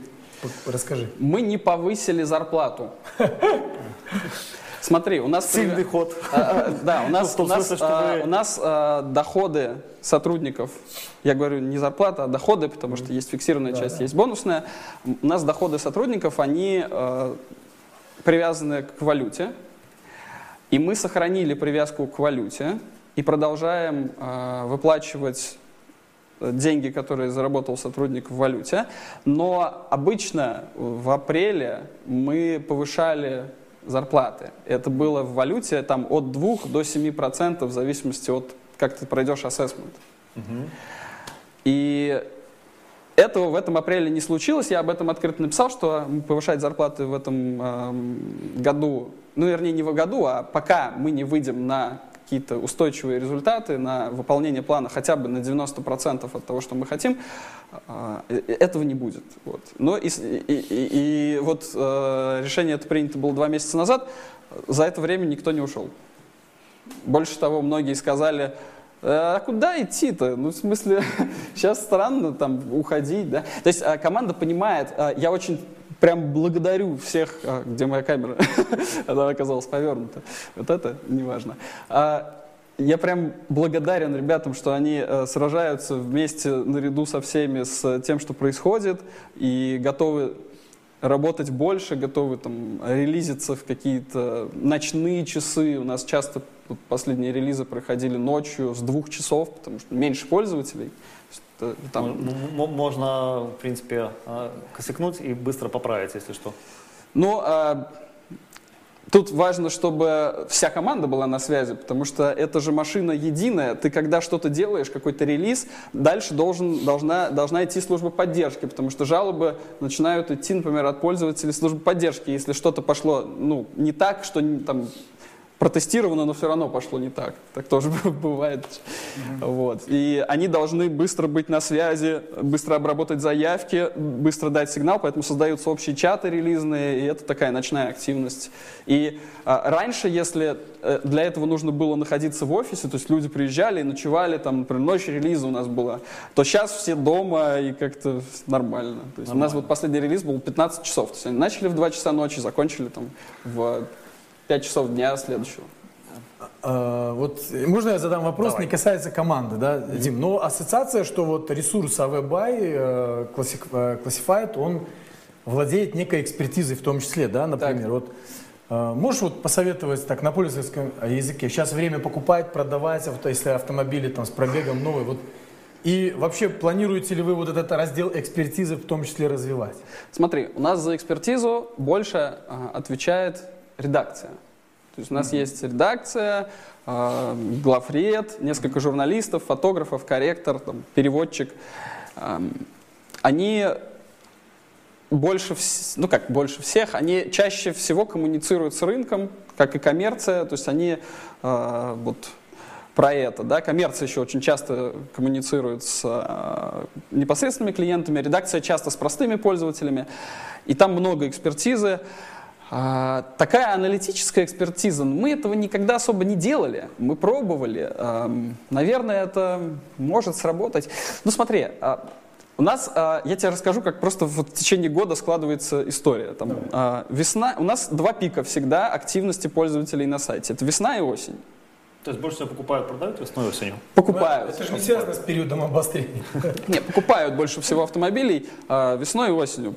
Там, Новый год и лето у нас да. ну, такие есть провисы в плане аудитории от, от ну, именно покупательской. Ну, там есть конкуренты на бюджет, да, да, праздники. Да. И... Если бы ты меня спросил про этот вопрос покупать или продавать еще месяц назад, то я бы тебе сказал, что надо покупать, потому что, э, потому что предложений на рынке скопилось много, и конкуренция выше, и ты можешь больше сбить цену, да, то есть ты можешь э, там... Э, По вкусной цене купить. Да. Но сейчас э, база э, уже, наверное, месяц как пошла вниз, и это связано с двумя факторами. Первое, как раз наступление того самого несезона, то есть стало меньше продавцов. И второе, э, то, что покупатели, как вот этот отложенный спрос в сегменте автомобилей с пробегом, он случился, и их стало больше, и база начала таять из-за того, что вот автомобили стали все-таки покупать. То есть курс немножко отпрыгнул, все такие, ну, может быть и купить, типа, Лучше не будет. Да, база, база стала потихоньку идти вниз, и сейчас а, вот как раз переходный момент. То есть сейчас а, удобно, вот мы тестировали прям неделю назад эффективность, размещали там тестовые объявления, смотрели, как идет а, какая отдача, эффективность. Она сейчас нормальная. То есть сейчас, вот сейчас где-то баланс покупки, продажи. Летом будет наоборот. Летом лучше ну, продавать и продавать, причем до осени. Вот. Потому что конкуренция, соответственно, меньше, да, предложение меньше. Да, предложение будет меньше, да. Спасибо. Еще пару коротких вопросов. Э, Вот для наших зрителей из сегмента сельхозтехники, спецтехники, то есть те, кто сейчас в интернет как раз digital -каналы идут. Так. А Ты как эксперт, дай советы, лайфхаки, как- как эффективно привлекать... Или John Deere. Да, это уже блиц. Как эффективно, привлекать клиентов э, в интернете? На продаже спецтехники и сельхозтехники. Ну, например. Но каналы-то они ограничены все равно. То есть э, мимо классифайдов, естественно, ты не пройдешь, но ты не пройдешь и мимо поисковиков тоже. То есть, ну, ну, нужно присутствовать в максимальном э, количестве. Это работает не только в сельхозке и это работает и, например, в авто. Ты должен присутствовать во всех каналах, где есть твоя аудитория, да? Понятно. Все мы пользуемся поисковиками, там э, 20% интернет-аудитории страны заходят на вебай каждый месяц. Ну, надо присутствовать там и там. Надо э, развивать, естественно, свои страницы приземления, ну, то есть, чтобы они были чистые, аккуратные. Не надо там э, заниматься вот этой всякой... Ну, то есть, надо сделать минимальную прическу, То есть простой сайт, Да, да. понятный, функциональный. да, многие даже. Я, я тебе скажу, у нас были, были смешные случаи с Яндексом, когда у компании не было своих сайтов, э, которые у нас присутствуют, и они указывали AVBuy, там, слэш, э, как свой... э, То есть заземлялись на сайте да, площадки, э, да? в карточках Яндекса. И Яндекс склеивал наши страницы, и ему казалось, что вот AVBuy основной и AVBuy конкретно этого клиента это одно и то же. И он типа склеивал их, и нам приходилось там звонить, разруливать эти штуки со справочником, говорить там расклейте, пожалуйста. Но у нас, слава богу, у нас есть специально обученный э, агент в Яндексе, который это делает быстро. То есть инвестиции в присутствие на крупных площадках, э, в каталогах и в поиск. Я бы делал так. Ну и вот на минимальную лендинге, ну то есть они должны быть э, адаптированы под мобилку, естественно, очень важно, там 80% трафика уже идет с мобилок, и важно вот, начинать с мобилки, потом только десктоп. То есть про- простой понятный сайт, куда ведем наших Ага, а, это конкретно предложение. То есть, где ты просто будешь заземлять, измерять воронки ну, своими счетчиками, чтобы тебе не вешали лапшу на уши никто. А, ну, не могу тоже не спросить, вы много данных собираете, а мы в дата-центре, вот к, к аналогичному закону, который как GDPR будет регулировать да, работу с персональными данными пользователей, готовы ли вы, что-то в этом направлении команда делает? Но мы подготовились. У нас наши партнеры, с кем мы работаем, они имеют все нужные сертификаты. У нас э, данные все, которые клиенты хранят у нас, они э, сделаны ну, в соответствии с теми нормами, которые мы читали, все эти там законопроекты. И юрист сказал, что нужно сделать, там, мы, в общем-то, ко всему готовы. То есть вы подготовились, да? Мы готовы, да. Но это важный месседж для многих бизнесов, которые нас смотрят, потому что вот тему э, персональных данных не, не все оценивают всерьез, но я думаю, что скоро тоже нам в этой реальности придется жить. Да, Скорее, х- хранение, да, персональных Хранение, данных. защита. Защита.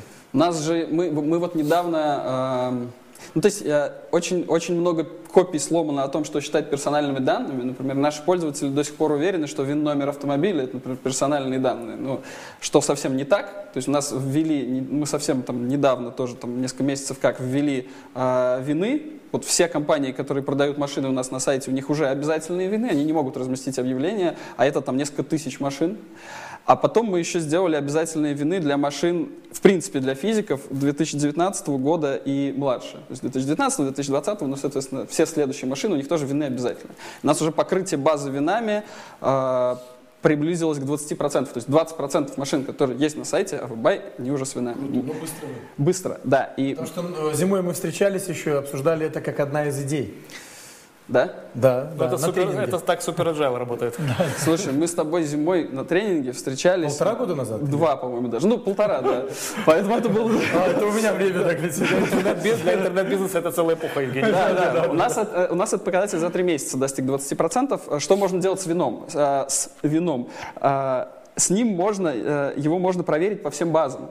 По базе реестра недвижимого имущества, что мы делаем, собственно, за клиента. То есть это не личные персональные данные. Это не личные персональные данные. Ты можешь идти по улице и списывать вины с машины. окна. Да, да, да, да, это не считается. А, Но очень многие там стали говорить, почему вы показываете вины в открытую, ведь это так просто его склонировать и где-нибудь в Дагестане перевыпустить машину.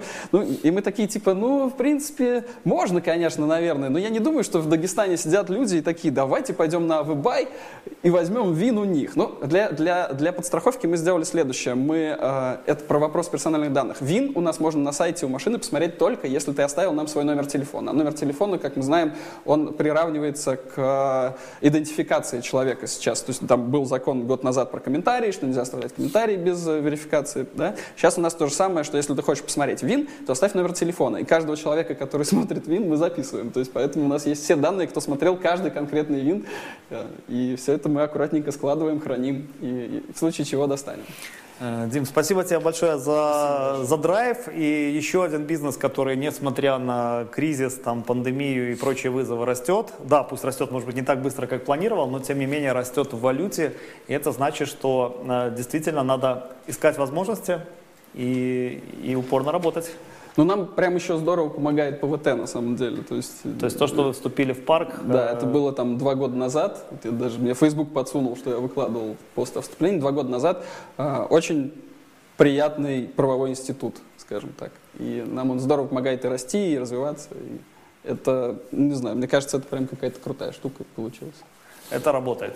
Хочу пожелать э, успехов тебе и твоей команде. Э, хочу, чтобы по итогам года все мечты сбылись и даже пере, перевыполнились. А, ну и, друзья, сейчас у нас небольшой перерыв. Советую э, заварить чай, кофе, э, буквально минута-две. Почему? Потому что после перерыва у нас человек, который и чайную, и кофейную культуру в нашей стране активно развивает. Это Актай Искендеров, учредитель э, группы компании «Караван», учредитель АВД Production, производитель кофе «Бариста». Э, и еще ряда... Учредитель компании «Кофе Сервис». И еще ряда да, бизнесов, которые также развивают э, кофейную чайную культуру в нашей стране. Поэтому не переключайте, пьем чай, кофе и через минуту-две снова в нашей студии в рабочей группе. Так, друзья, мы снова в рабочей группе в дата-центре А1, и у нас финальный гость, учредитель компании «Караван», АВД Production, производитель кофе «Бариста». Единственный в Беларуси производитель кофе в промышленных масштабах, потому что есть маленькие производители, но именно вот полноценный завод, единственный в нашей стране, в деревне Вишневка под Минском, у Актая Искендерова, а, и учредитель компании «Кофе Сервис», которая работает с HoReCa, поставляет оборудование, обучает э, бариста. Э, в общем, человек, который э, в чайно-кофейной тематике уже много-много лет. Не все, многие, но не все знают, что Актай еще продюсер в прошлом группы Леприконсов, автор идеи... Очень далеком прошлом. Очень далеком прошлом. Жюри КВН. Автор идеи клипа «Москвич», я думаю, многие этот легендарный клип помнят. В общем, когда-то он по просторам бывшего Советского Союза колесил Э, с Илья Митько и молодыми талантливыми ребятами и собирал стадионы. Вот. Но э, как бы шоу-бизнес, э, значит, звезды меняются, а вот кофе и чай мы видим, что это бизнес, которым можно заниматься десятилетиями. И я вначале расскажу короткую историю, которая мне очень запомнилась, когда впервые общался с Актаем. А, ну, вы заметили, что у нас сегодня парни из Баку в эфире, да, активно представлены. В общем-то, Актай... Из Баку, из Москвы. Из Москвы, да. Ну, а Актай приехал из э, Азербайджана, из страны, где э, такие очень крепкие э, чайные традиции, и да. чаепитие это целая церемония, ритуал. И, в общем-то, минский друг его еще в студенческие времена, Актай учился на юрфаке, встретил в квартире Хрущевки, достал с утра там холодную заварку из холодильника. Из холодильника чайник. Да. Разбавил кипятком, ну и предложил Актаю выпить. Собственно, увидев все это, Актай тогда еще понял, что миссия его в бизнесе будет привить культуру чаепития белорусам. Чаепития белорусам. А, и такое, это, да. эту миссию уже больше 20 лет реализует. О, да, уже даже больше, 20, 25, наверное. Больше да. 25 лет. Ну, если при условии, что я учился в 87-м, закончил в 92-м, то происходило это где-то ровно в 90-м, 91-м, да. С тех пор уже вот 30 лет прошло, ну да, как бы, скажем, между потреблением чая сейчас и 30 лет назад у белорусов, конечно, рывок, рывок космический, конечно, это да. Есть прогресс, да.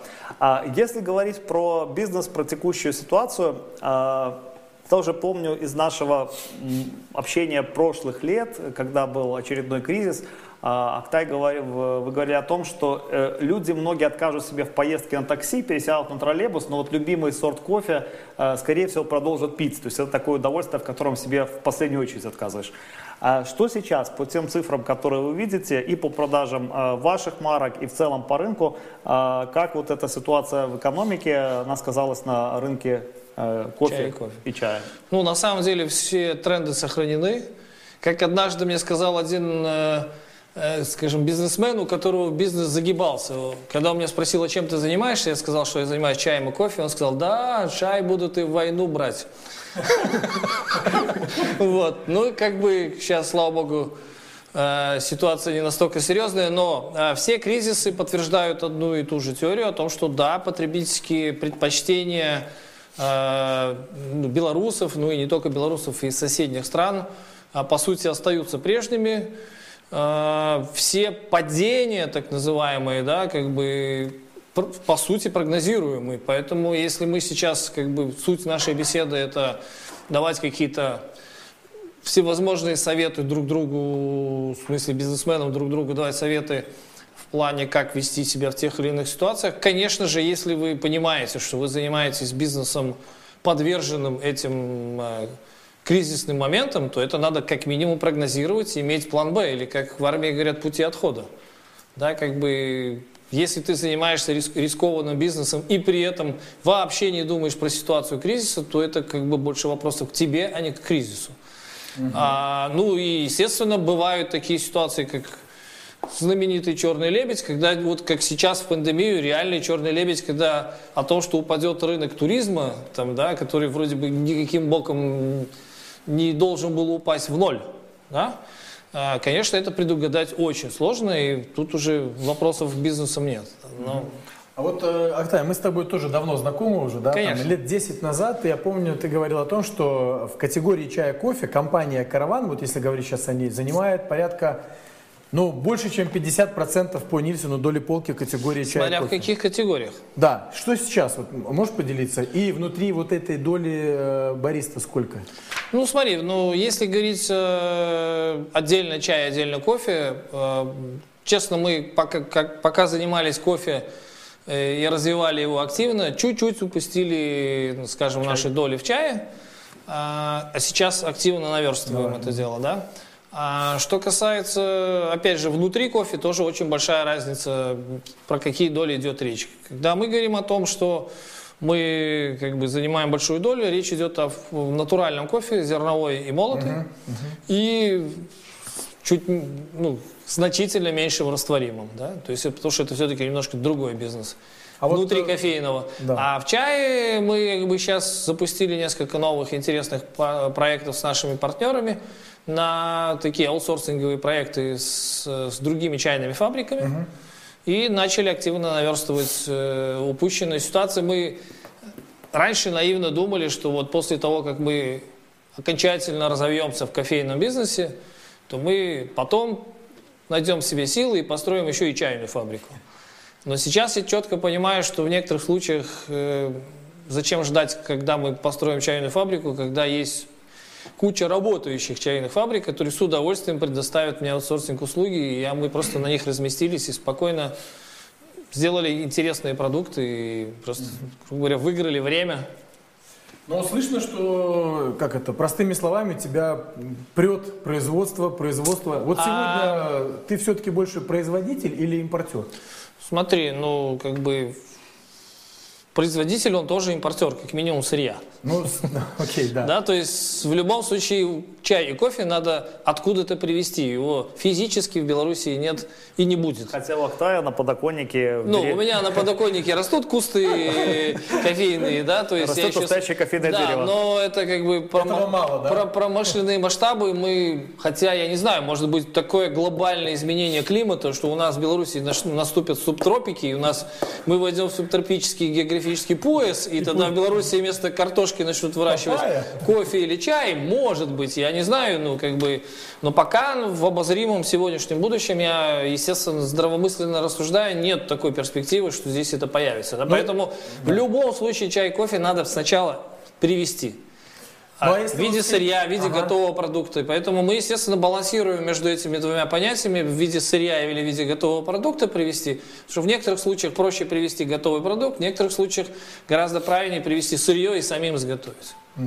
Но все-таки больше импортер или больше производитель на сегодня? А, да, я думаю, что мы сильно не делим а, между у себя в голове, кто мы больше производители или импортеры. Мы делаем, мы, грубо говоря, идем по ветру, да, мы видим ситуацию, соответственно, стараемся, конечно же, производить. Естественно, про далекие горизонты мы себя видим именно производителями, конечно же.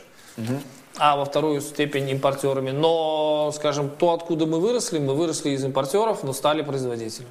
Ну Вот, кстати, если возвращаться к производству, у ритейла, у ключевого ритейла в Беларуси большая любовь к СТМам своим. Обращаются вообще к вам, вот, Да, как конечно. производителю, на Конечно. тему «сделайте»? И если обращаются, как вы реагируете? Смотрите, если- тут очень интересная история, потому что э, э, STM это такая вещь, которая э, ритейлеры пытаются в нее, скажем так, играться, да? То есть они где-то услышали, на, не знаю, там, или посоветовались со своими западными коллегами, что вот STM это класс. И надо как бы обязательно развивать STM, типа, а все остальные это посредники. Да? И мы вот сейчас сделаем STM, и все будет классно. Но они обычно забывают о простой такой вещи, что э, в разных категориях отношение потребителей к STM тоже разное. То есть, когда я прихожу покупать гречку, я вот, будучи как бы, ну, бизнесменом из FMCG, как бы, как бы человек в теме, я реально не, не по нему. блин, Это STM, не STM. Мне жена сказала купить гречки, я купил гречки. А вот когда речь идет про чай, кофе, то это как бы категория, которая очень брендозависимая. Поэтому, когда ритейлеры начали увлекаться STM-ами, конечно, они получили совершенно не тот результат, который они привыкли получать в STM в других категориях. Ну, в фуде, там, в бакалее, еще каких-то категориях, где STM абсолютно нормален, да, потому что человеку действительно без разницы, как называются грабельки до сада. Да, и я не знаю ни одного бренда, который как бы подразумевает, что вот эти грабельки крутые, а вот эти нет, да. Соответственно, когда человек пошел в магазин, он купил STM-ные грабельки абсолютно спокойно. А вот когда он приходит покупать чай или кофе, или автомобиль, опять же, да, про то, что... мы шампунь, сегодня- например, Или шампунь, или автомобиль, да. То есть здесь брендозависимые То- рынки. Ну как? Ну ты сделаешь э, STM автомобиль и скажешь, он такой же, как Mercedes? Нет. Да, то есть сделаешь кофе и скажешь, что он такой же, как Лаваца или как Бариста? Нет.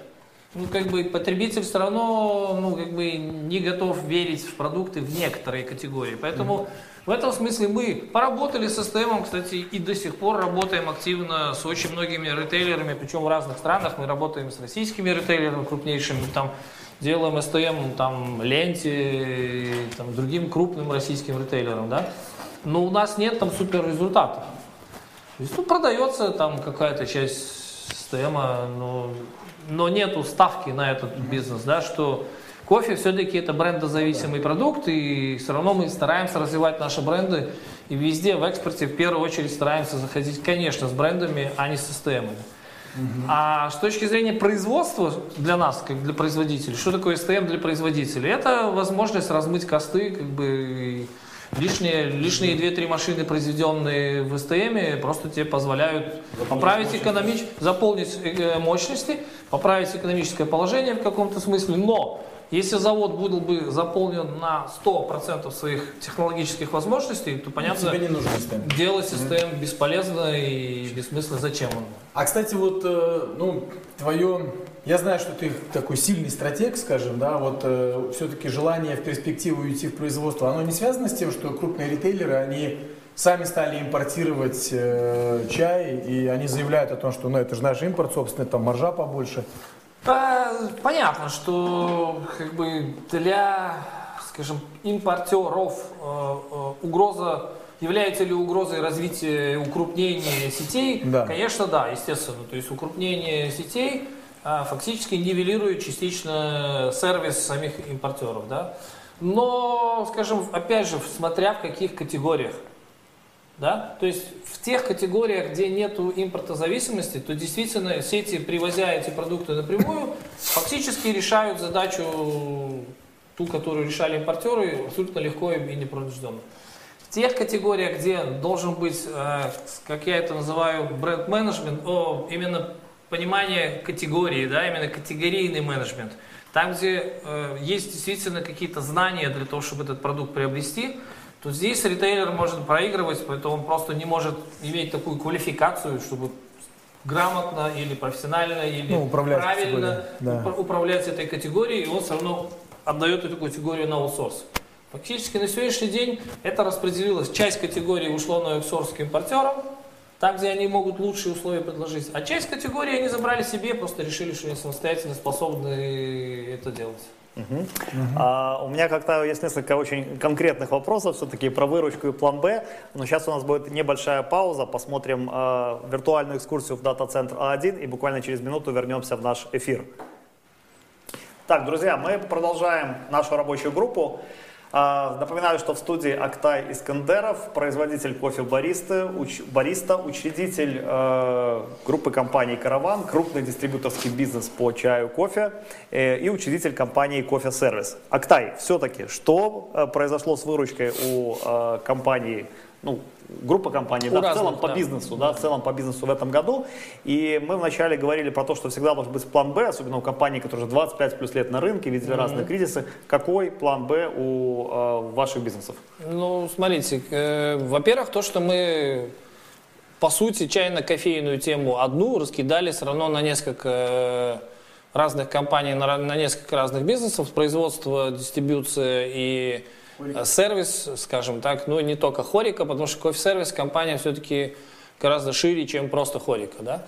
А, и, по сути, вот сейчас подтвердилась мысль о том, что надо как бы все-таки думать о- сразу о нескольких направлениях одномомента и пытаться устраивать какой-то баланс как бы для того, чтобы ты мог э, в нем э, принимать какие-то решения. Вот э, кризис, который мы сейчас получили, который, скажем, начался не как экономический кризис, а как ну, биологический, медицинский кризис, а, привел к странным последствиям. Люди, естественно, самый большой удар пришелся, конечно, по компании Кофе Сервис, которая обслуживала Хорику, обслуживала э, офисы, э, обслуживала э, много клиентов, как мы их называем, альтернативных, это там санатории, там что угодно, да.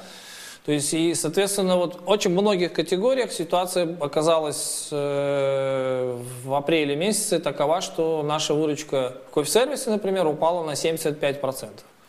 То есть э, апрель к, к маю было 25% к 100. 100 в марте, 25 в апреле. Э, В мае начало восстанавливаться. В мае мы закончили в кофе-сервисе около 50%. И июнь планируем закончить около 70%. И вот как раз таки, если мы работали бы только в хорике, то мы, может быть, и вышли бы как бы уже в 100, восстановились бы. Но у нас есть несколько категорий, которые исчезли полностью. Это наши крупные IT-клиенты, а, EPAM Systems, Wargaming и прочие, которые в офисах пользовались а, нашими кофемашинами, покупали у нас кофе, это несколько тонн. Соответственно, они, уйдя на удаленку, полностью ушли как бы с нашего обслуживания. Домой не заказывают, да? А, нет, нет, домой не, не заказывают. Там, естественно, это потребление чуть-чуть сдвинулось. Но именно конкретно кофе, компания кофе-сервис, которая обслуживала, скажем, этих клиентов, а, полностью, скажем так, не восстановились казино. Потому что нет туризма, нет иностранных туристов, нет казино. Опять же, к, к наблюдениям о том, кто посетители казино, все переживали, что вот белорусы там начнут проигрывать какие-то деньги. Белорусы туда не ходят. Это просто все казино ждут иностранных туристов. А, и, естественно, у нас исчезли такие клиенты, как гостиницы, потому что ну, большинство гостиниц, точно так же зависящие от иностранных туристов, а, перестали а, иметь гостей. Ну, кроме, конечно, креатива гостиницы «Виктория», которая за 600 рублей в месяц до конца сезона, до 1 сентября продала все номера. Ну, не знаю насчет все, но они же запустили за 600 рублей номера в месяц. Соответственно, В месяц, конечно. можно не снимать Соответственно, в те люди, которые снимали квартиру за 300 долларов, решили, что в гораздо проще за 600 рублей жить в гостинице «Виктория», перебрались туда. И, соответственно, у гостиницы «Виктория» пошли заказы, пошли какие-то движения. То есть те люди, которые переселились в «Викторию», начали пить кофе. То есть мы, соответственно, на сегодняшний день очень четко видим э, фактически аналитику э, коронакризиса. Мы очень четко видим, где какие гостиницы работают, какие не работают, какие клиенты восстановились, не восстановились. Ну и очень большие проблемы именно у ресторанов, то есть не кафе, не придорожные кафе, не шаурма в лаваше, а именно рестораны, которые э, были, скажем так, э, спроектированы как помещение внутри, без террасы, и э, рассчитаны были на людей там 40 плюс. Вот там серьезные проблемы. Все кафешки, которые были рассчитаны на молодежь, те кафе, которые имеют летнюю веранду, у этих э, организаций ситуация начала выравниваться. Ну и плюс очень интересно, что мы даже на самом деле по выручке в кофе-сервисе видим реальную, реальный срез, как движется заболевание по стране. Потому что если раньше в Минске и Витебске был основной коллапс, а Брест и Гродно работали как ни в чем не бывало. Сейчас ситуация поменялась. В Витебске и, в Минске рестораны оживают, и клиенты начинают заказывать продукт, а Брест притормозил. То есть мы видим теперь, что вот как, как- кофе температура это такой... да, это определенный такой, да? лакмус. Мы видим вообще ситуацию в стране, как вообще в Хорике происходит ситуация. То есть, если месяц назад, наоборот, те рестораны работали, а в, Брест- а в Минске были проблемы, сейчас они поменялись местами. А в ритейле вы поставляете известные Ритейл марки? вообще совершенно другая Что история. да. происходит?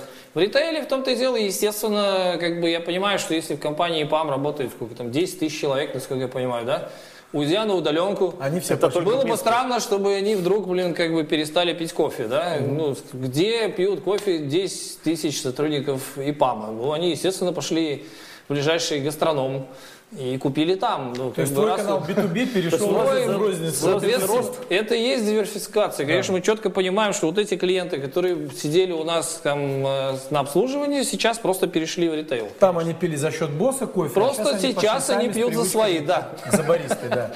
Сейчас они пьют за свои, да, совершенно верно. И если раньше там они пили ровно то, что им, грубо говоря, закупили Да, да. в организации, то сейчас они уже самостоятельно принимают решение, какой кофе пить, они пошли в магазин и пьют это в магазине. То есть план Б, поскольку кофе это такой неэластичный э, продукт, да, все Да. равно пили будут пить, э, не дай бог даже войну, как и чай. В то- любом случае где-то человек его потребляет. Просто Просто это мультиканальность.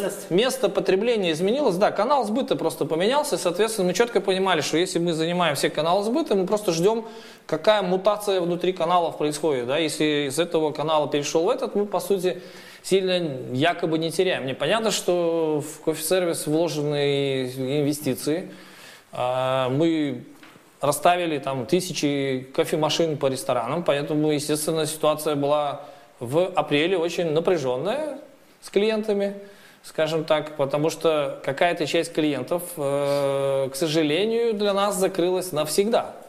То есть была категория клиентов, которые нам говорила, не везите кофе, мы закрылись навсегда.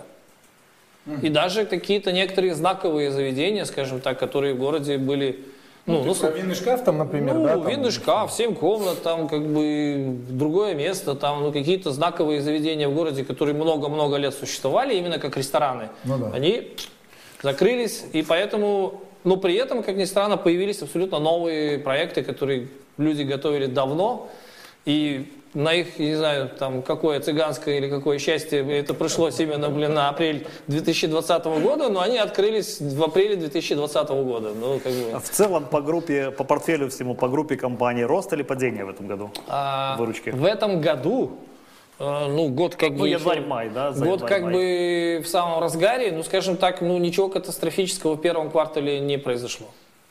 Актай, вот у меня есть такой личный вопрос, интересует. А, Пару лет назад, я помню, ты говорил о том, что культура потребления кофе в Беларуси, она уже более или менее на уровне. И мы проводили Не, исследования... она растет. Да, растет. И мы проводили исследования а, в Хорике на а, культуру потребления чая. Вот э, я помню, что ты негодовал, что там в хорошем ресторане наливают кипяток и пакетик чая дают, да? Вот Мало просто что интересно- поменялось. Да, все, ты ответил на вопрос. А, есть, к сожалению, даже не слабая, так. да? Смотри, немножко не так. А, к ну, к сожалению, опять же, не с точки зрения бизнеса, а вообще, как бы для всех любителей чая, ну, реальное потребление чая в Беларуси падает. Падает? падает э, в, замене, в замену кофе. То есть это происходит за счет чего? За счет того, что новые потребители, так называемые, как я их называю, то есть подростки и старше, они все-таки Кофейные идут в сторону кофейного потребления, потому что кофейное потребление более социальное, скажем так, да. более экст- инстаграмное, скажем так. Ну и Макдональдс, как первый опыт, он тоже Э, приучает ну, кофе, да? Макдональдс там тоже есть чай, и причем нормальный вполне, ну, то есть не в этом дело. А нет, тут вопрос в том, что э, кофе стал просто как бы более модным продуктом. это часть инстаграмной в глазах, в глазах молодежи, в глазах новых потребителей.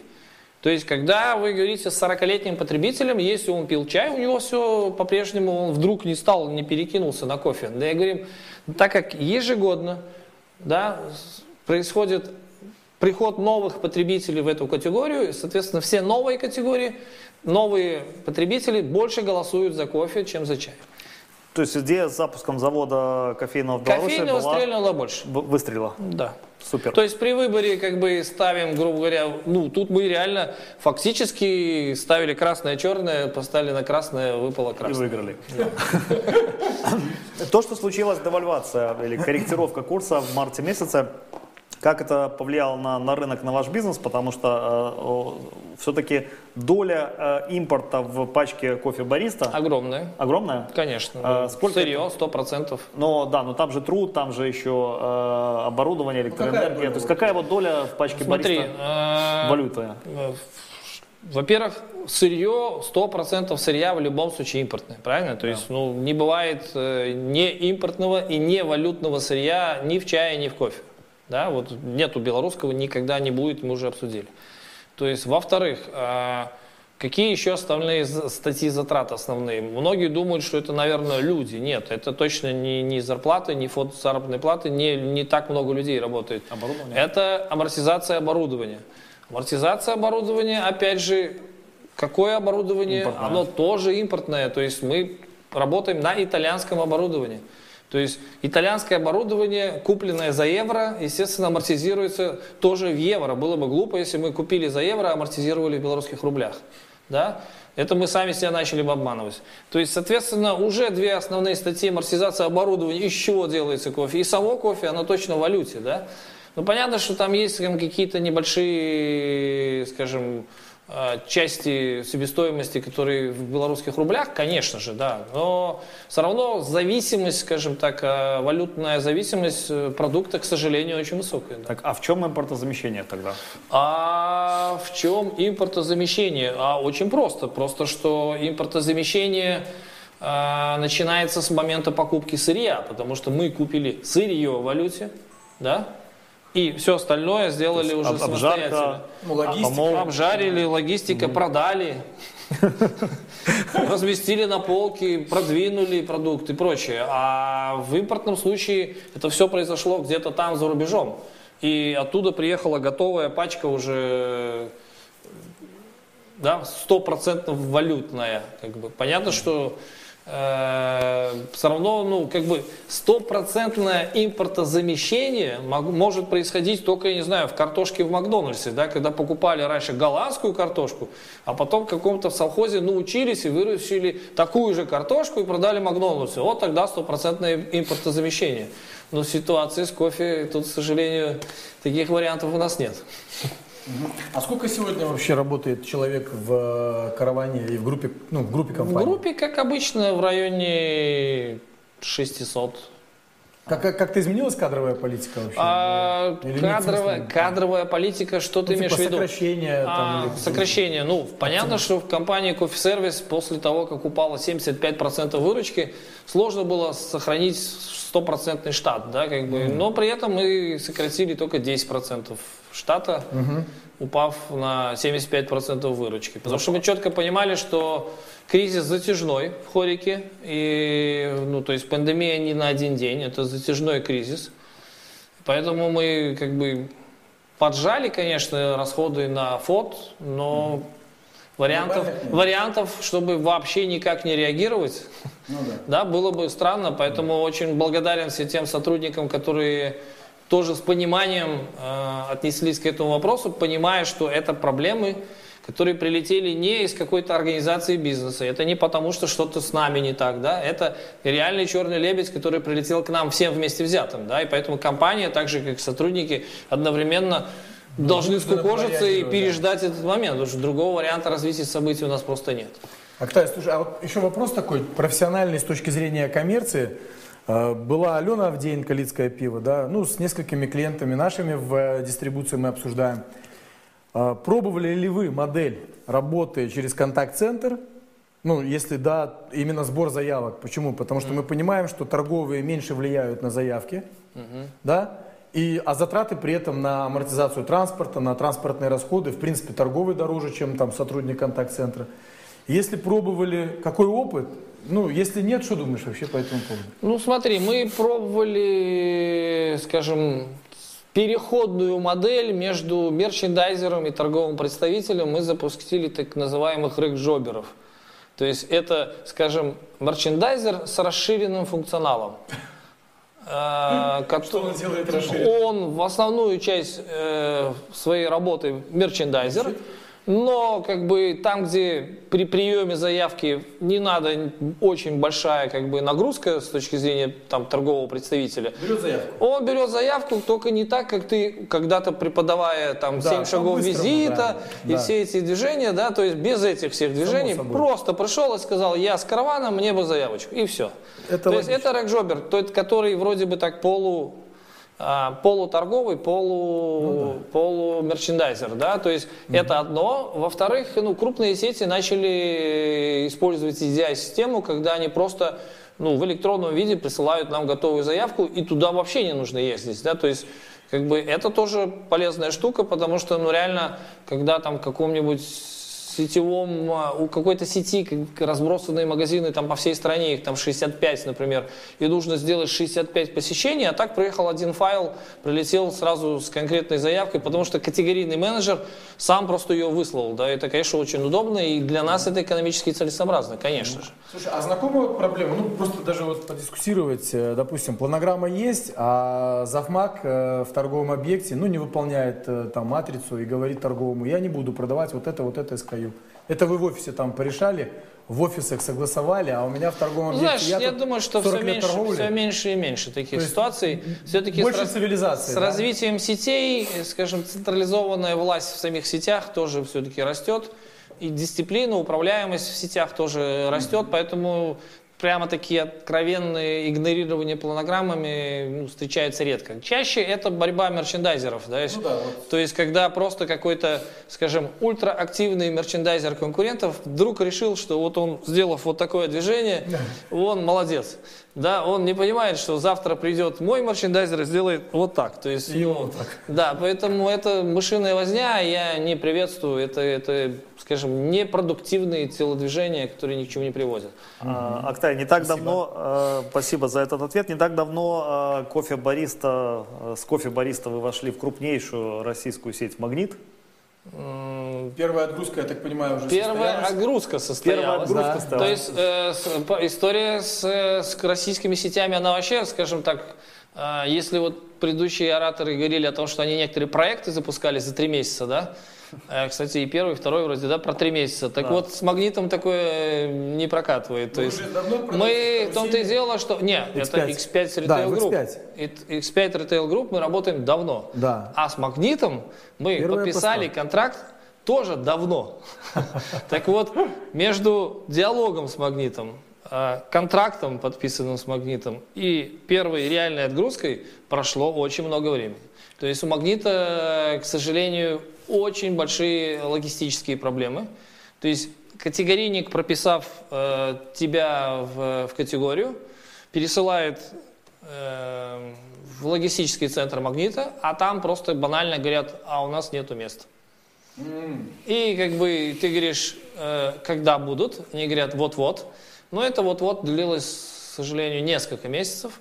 И, Когда- мы, когда и- и- мы вот несколько месяцев ждали вот-вот, то есть мы с категорийником э, магнита обо всем договорились, заявку получили, мы все как бы вот хоть завтра, но завтра Сейчас на случилось... полку встали? Ну, уже все, да, уже произошла отгрузка, э, мы уже, все, машины уехали, произвелись, а уехали, то есть... На вопрос, стоим ли мы в магните? Да, мы стоим в магните. Ну, а в корзину уже падаете из полки, как говорится. Задача ж не стать на полку, а задача уйти в корзину. Да, ну в этом мы вообще не сомневаемся. Вот Не с точки да. зрения продукта мы Да. не сомневаемся вообще ни грамму. А, Мы именно поэтому, скорее всего, так и, скажем, не напрягаясь, э, фактически ну, заходим в экспорт, потому что мы не делаем ничего сногсшибательного, мы не тратим какие-то ультрабюджеты, как это все могут позволить какие- какие-то международники, да, там крупные международные корпорации. Мы делаем, мы и не делаем, мы просто говорим, здравствуйте, у нас есть вот такой продукт. А вот э, я знаю, что в России там белорусская молочка, белорусская мясная продукция такая со знаком качества. Да. Кофе белорусский, он тоже со А, знаком Нет, качества? э, кофе в первые разы, когда мы выходили на российский рынок с кофе, кроме улыбки, ничего не вызывало.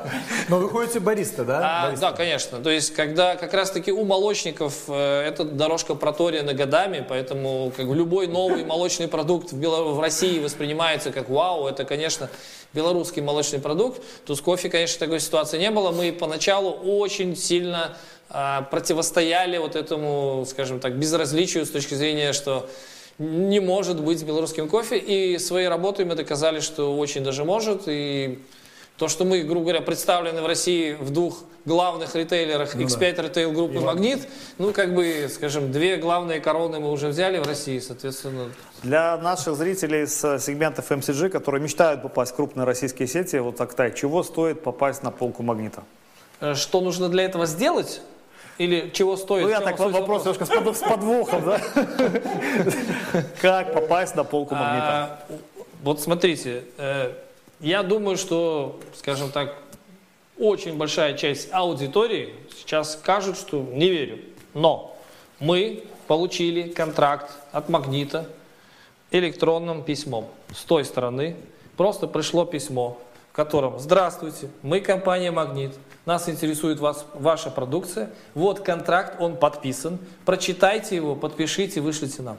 Это не благодаря тому, что вы уже в карусели в X5 стояли? Ну, конечно, Посмотрел да. категорийно и подумал, да. Но вопрос стоял, что нужно Да, сделать, да, чтобы да, да, попасть да. в магнит. Мы для того, чтобы попасть в магнит, попали в X5. ну все правильно, надо как это, дистрибуцию надо. А из магнита пришло письмо от категорийника, которого мы не знали. Не знали, как он выглядит, не знали, девочка это или мальчик. Кто это? Кто этот чудесный человек, который выслал нам готовый контракт. Как бы, ну, сказочно это не выглядело, но это так. Ну а личные встречи И были только, с ними потом? и только да? после этого наш менеджер отдела экспорта начал писать им письма, здравствуйте, а вот что именно интересует, и начал вести все обычные технические диалоги. Но первое движение было со стороны магнита. В общем, лайфхак такой, чтобы попасть в магнит, попасть в X5, а когда ты попал в магнит, ты уже попадешь на любую полку. Да. Вот такой. Это, это действительно так и есть. То есть для начала нужно попасть хотя бы к одному любому крупному Ну, игроку. крупному, да. Потом все остальные крупные игроки в любом случае друг друга мониторят. Мониторят. Они в любом случае понимают, что ну, как бы, рынок не такой большой, они друг про друга все знают, они мониторят эту категорию. А дальше, когда ты уже начал двигаться, тебе гораздо проще разговаривать с другими. Идут вопросы от Да, наших зрителей, супер, дадим им да. эфирное время. Ну, тут целая дискуссия в комментариях. а, Значит, од- один из наших те- телезрителей пишет, кофе бариста ужасного качества, не, не построишь никогда нормальный бизнес с таким кофе, а второй э, в комментариях возражает, не скажу, что эксперт, но бариста арт это очень вкусно, у каждого свои вкусы.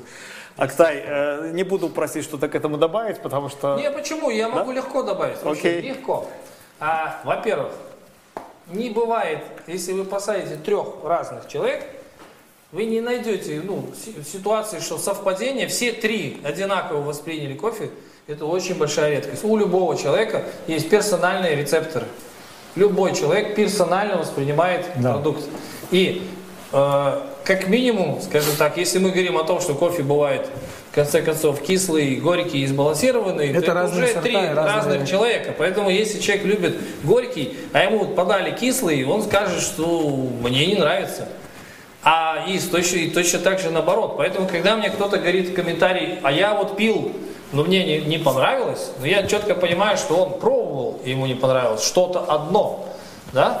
Но он точно не делал нормальную экспертизу и не пробовал все подряд, да? И перепробовав все сорта, все равно не нашел свой тот самый искомый вкус, ко- который он искал. Поэтому мы нормально к этому относимся. И, и пункт второй. А, иногда бывают очень странные комментарии, когда там человек, выйдя из там, Мерседеса, зашел в магазин, увидел на акции кофе по 3,99, купил его и потом активно высказывает свое мнение. Ну, ребята, давайте быть откровенными. Если вы имеете какие-то претензии, да, приобретая Мерседес, ну, будьте добры, приобретите Баристу Арт. Совершенно верно. И делайте выводы. Вот, кстати, я вам привез подарить, да, как бы, естественно, я как человек приличный. Первый гость, а нет, не Без- первый гость рабочей группы не с пустыми руками. подарков не хожу. Вот, например, Не вот- первый, но обращаю внимание, Да. Актай, все дистрибуторы и производители. Первый было Лидское пиво, да? То есть тоже в FMCG. Ну, Вот, например, если вы попробуете баристу арт, э, который из стопроцентной арабики, да, опять же, но в баристе арт есть три вкуса. Итальянская обжарка, кислинка и сбалансированный вкус. Как я могу угадать, какой вам понравится? То есть бензин, дизель и, эли- дизель и электронный двигатель. Да, выбирая я не знаю, что вам нравится. Блондинка, брюнетка, Да, да, да. рыжая. Я Ну, не знаю, я- что вам я- нравится. я- Я, я не со- могу угадать. Со своей стороны отмечу, что Актай просто гениальный маркетолог и продавец, потому что Почему нет? пять лет подряд он продает мне идею кофе-бариста, и, и я, в общем-то, чем дальше, тем все больше ее покупаю. Конечно. А- И не только, заметь, да, не только ты, а э, не может быть э, Ну, рынок же компания- растет, не да, может то есть- быть компания успешной, если ее нет Если за ней не последователей клиентов, да. Не бывает чудес. Поэтому мы абсолютно спокойно относимся и к троллингу, и к, и к- и к чему угодно. Мы абсолютно нормально к этому относимся, иногда даже с улыбкой. Поэтому мы прекрасно понимаем, что э, у нас есть очень большое количество потребителей, которые с удовольствием пьют наш продукт. Да. И им нравится и качество, и цена. Я думаю, что это касается комментария, ну, все, у всех вкусы разные, да, то есть Конечно. на вкус и на цвет. Да, и вопрос как эксперту тоже от наших зрителей, как Таю, а вот как выбрать холо- хороший молотый кофе и не переплачивать, какой кофе посоветуете? Но так, чтобы мы не выставили счет за рекламу по итогам этого совета. А, еще раз говорю, для начала определитесь, какой именно кофе для вас хороший. После того, как вы поймете, что для вас хороший, я вам могу легко рассказать, какой нужно покупать. До тех пор, пока я не понимаю, что для вас хороший, я не могу вам ничего советовать. Приходите и пробуйте. Поэтому, как бы, в этом весь подвох. Я не понимаю, что для человека вкусно. Хорошо. Слушай, Актай, Понимаете, про что речь, да? Да. То есть, ну, невозможно советовать, не понимая. ну, абсолютно точно, да. Я помню, когда Актай выводил кофе на рынок, он говорил, что часто слышит такое мнение после каппингов, что настоящий кофе должен быть крепкий. Крепкий, конечно, Крепкий. есть такие. Мы выпустили крепкий, и очень успешный, кстати, проект. А сейчас мы выпустили кофе Баланс, Бариста Баланс, который сбалансированный, который учел любителей и крепкого, и кислого, и сбалансированный. И выпустили Бариста Баланс. Это наша новинка, вот сейчас вот антикризисный продукт Бариста Баланс который сбалансированный, опять же. Мы постарались, чтобы это, ну, как-то по возможности всех этих людей, которые обсуждают, что вкусно, а что невкусно, ну, как-то привести к единому знаменателю. Это кофе оптимального соотношения цены и качества, да, баланс во всем. Спасибо, Евгений, отличный слоган. Именно соотношение цены и качества и сбалансированного вкуса, в первую очередь, да? И мы как бы сейчас четко понимаем, что потребителю нужно дать сбалансированный вкус и сбалансированную цену. Понятно, есть какие-то гурманы, есть какие-то люди, которые хотят пить спешалити кофе. У них есть деньги, в конце концов, на эти продукты, да? Окей. Но мы-то говорим, что мы завод, мы делаем массовый продукт, мы работаем для массового потребителя. И при этом мы делаем и премиальный, и средний, и низкий продукт ценовой категории. То есть мы хотим попасть во всех потребителей. Конечно, очень сложная задача с точки зрения психологии, да, что если делают дешевый, значит не могут делать дорогой. Если делают дорогой, вряд ли сделают дешевый. Но мы каким-то образом умудряемся это делать. У нас э, осталось немного времени, буквально в блиц-формате попросим еще на несколько вопросов ответить. Раз мы в дата-центре А1, то э, вопрос такой. Э, вот мы с Евгением говорили о том, что для крупных производств, для крупных компаний, там, хакерская атака или что-то еще, час простой в один час, это много-много денег. денег. Да? Вот Как-то вы считали вы, допустим, по каравану или по бариста, сколько может стоить э, простой, если вдруг откажутся информационная система? Если перестанут работать все компьютеры, Да. Ох, ну мы, ну, как бы, не знаю, к радости, к счастью, не, не настолько зависимы от IT-технологий, как, может быть, какие-то иные бизнесы, да, которые как бы построены, в принципе, в целом на этом. Но в любом случае это удар будет такой, ну, серьезный. Как минимум парализует работу офиса, и как минимум парализует общение с клиентами. И, то есть вдруг в это, именно в это время пришло письмо из Магнита. Вот так. Тогда он- это может быть бриллиантовое как бы письмо, да? Мы же не знаем, в какой момент именно с магнита письмо придет. А может вдруг она именно в этот день в эту, вот в эту ошибку и попала, и мы даже не узнаем, что магнит писал. Конечно, тут ну, неоценимые вещи, это оценить деньгами или каким-то образом это сложно и невозможно. Короткий вопрос еще. Э, Вот кризис это время, когда появляется время подумать, и знаю, что Актай э, постоянно какие-то фонтанируют идеи, то есть какие-то но- новые маркетинговые фишки. Вот в этот э, период там весны, Да. э, какие гениальные идеи родились, которые можно Показывай. приоткрыть? Так. Показывай. Мы реально... Второй- второй раз показывает, Не, не, но в руки Серега, не это уже да? другое. На этот раз я реально очень горжусь. Реально горжусь. Так. Я сделал облепиховый чай э, в сашетах. Этого не делал пока никто, ни на одной фабрике.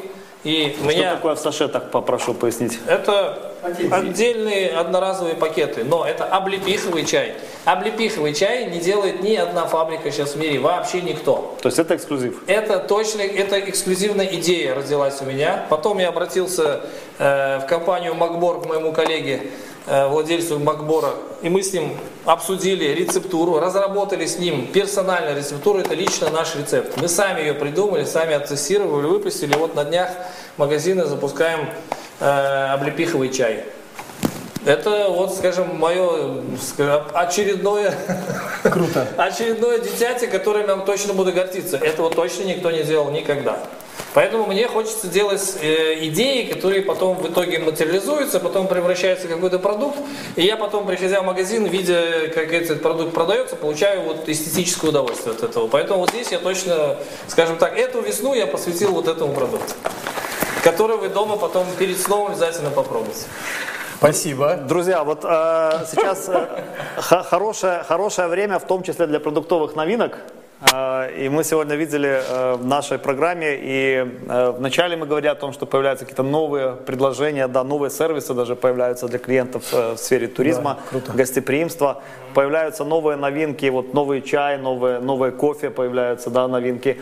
И ну, давайте действительно использовать, вот мы рабочую группу когда запускали, то думали, что это будет такой мозговой штурм, и по сути у нас вот в прямом эфире идет такой мозговой штурм, то есть мы подсматриваем идеи в разных компаниях, обмениваемся друг с другом.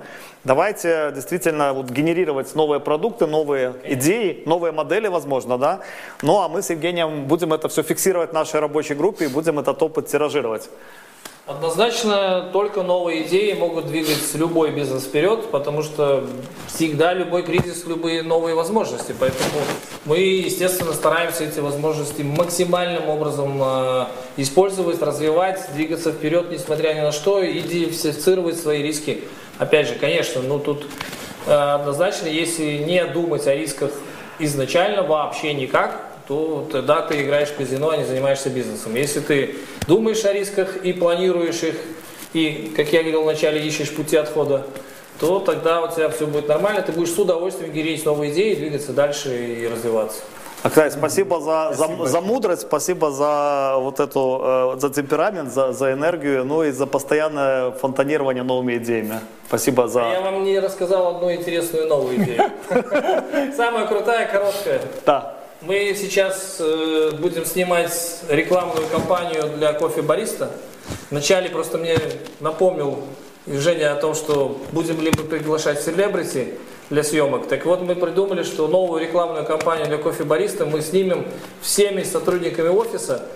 И главными актерами будут сотрудники офиса, я в том числе, и мы как бы снимаем, грубо говоря, на обычную камеру с, с помощью сотрудников офиса рекламную кампанию. То есть самый трушный формат уже, Вообще да? мы Там делаем, вот, не бывает. труш, трушея не бывает, вот мы сами, сотрудники офиса, э, снимаем ролики о том, что мама на удаленке с двумя детьми работает, э, и, и вот ей приходит задание с офиса, и как бы и прочие, прочие темы затрагиваем именно абсолютно трушные, и именно с помощью сотрудников мы решили, что сейчас когда вот время каких-то интересных идей, интересных как бы выходов из ситуации, как сократить расходы на Да, и продвижение. сократить, и мотивацию сотрудников И- поднять, да, им же интересно и смотреть на себя с экрана. И вовлечь сотрудников и сократить расходы и прочее, прочее. Мы придумали, что а мы снимем рекламную кампанию с помощью самих сотрудников компании «Караван», группы компании «Караван». И тем самым сэкономим деньги и поднимем лояльность сотрудников. И я думаю, это будет определенный хайп с точки зрения, что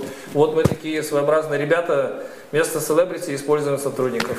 Я думаю, тоже как бы на закуску нашим телезрителям, как вариант идеи, как в, в кризис рождается что-то интересное, почему нет? А, Друзья, друзья, мы со своей стороны с Евгением попросим сегодня и Рафаэль, и Дмитрий, и Актай озвучили много интересных идей для бизнеса. Давайте в комментариях под этим видео свои идеи вот для их компании тоже, э, как потребители, да, как люди тоже бизнеса, давайте их озвучим э, и давайте обогащать друг друга идеями. Тем более это ничего не стоит. Спасибо большое, Актай, Спасибо что большое, Актай. гости. Да. Спасибо. Спасибо, друзья. Это была рабочая группа. Мы э, наградим за активность нашего постоянного комментатора Toys and Children. Очень просим, пользуясь эфиром, выйти на, с нами на связь. Вот, как обещали, обязательно сообщение от вас в следующем эфире э, транслируем. Спасибо вам за активность. Спасибо всем нашим спикерам. И у меня есть запасной пакет для самого активного, можете тоже наградить. И самому активному комментатору мы еще новинку э, облепиховый чай эксклюзивный от кофе э, и кофе бариста от Актая Искендерова получит самый активный э, комментатор под этим видео. Это была рабочая группа. С вами были Виталий Валянюк, Евгений Вяткин. Мы этот прямой эфир записали в дата-центре А1. И до скорых встреч в нашем проекте. Пишите. До встречи. До свидания.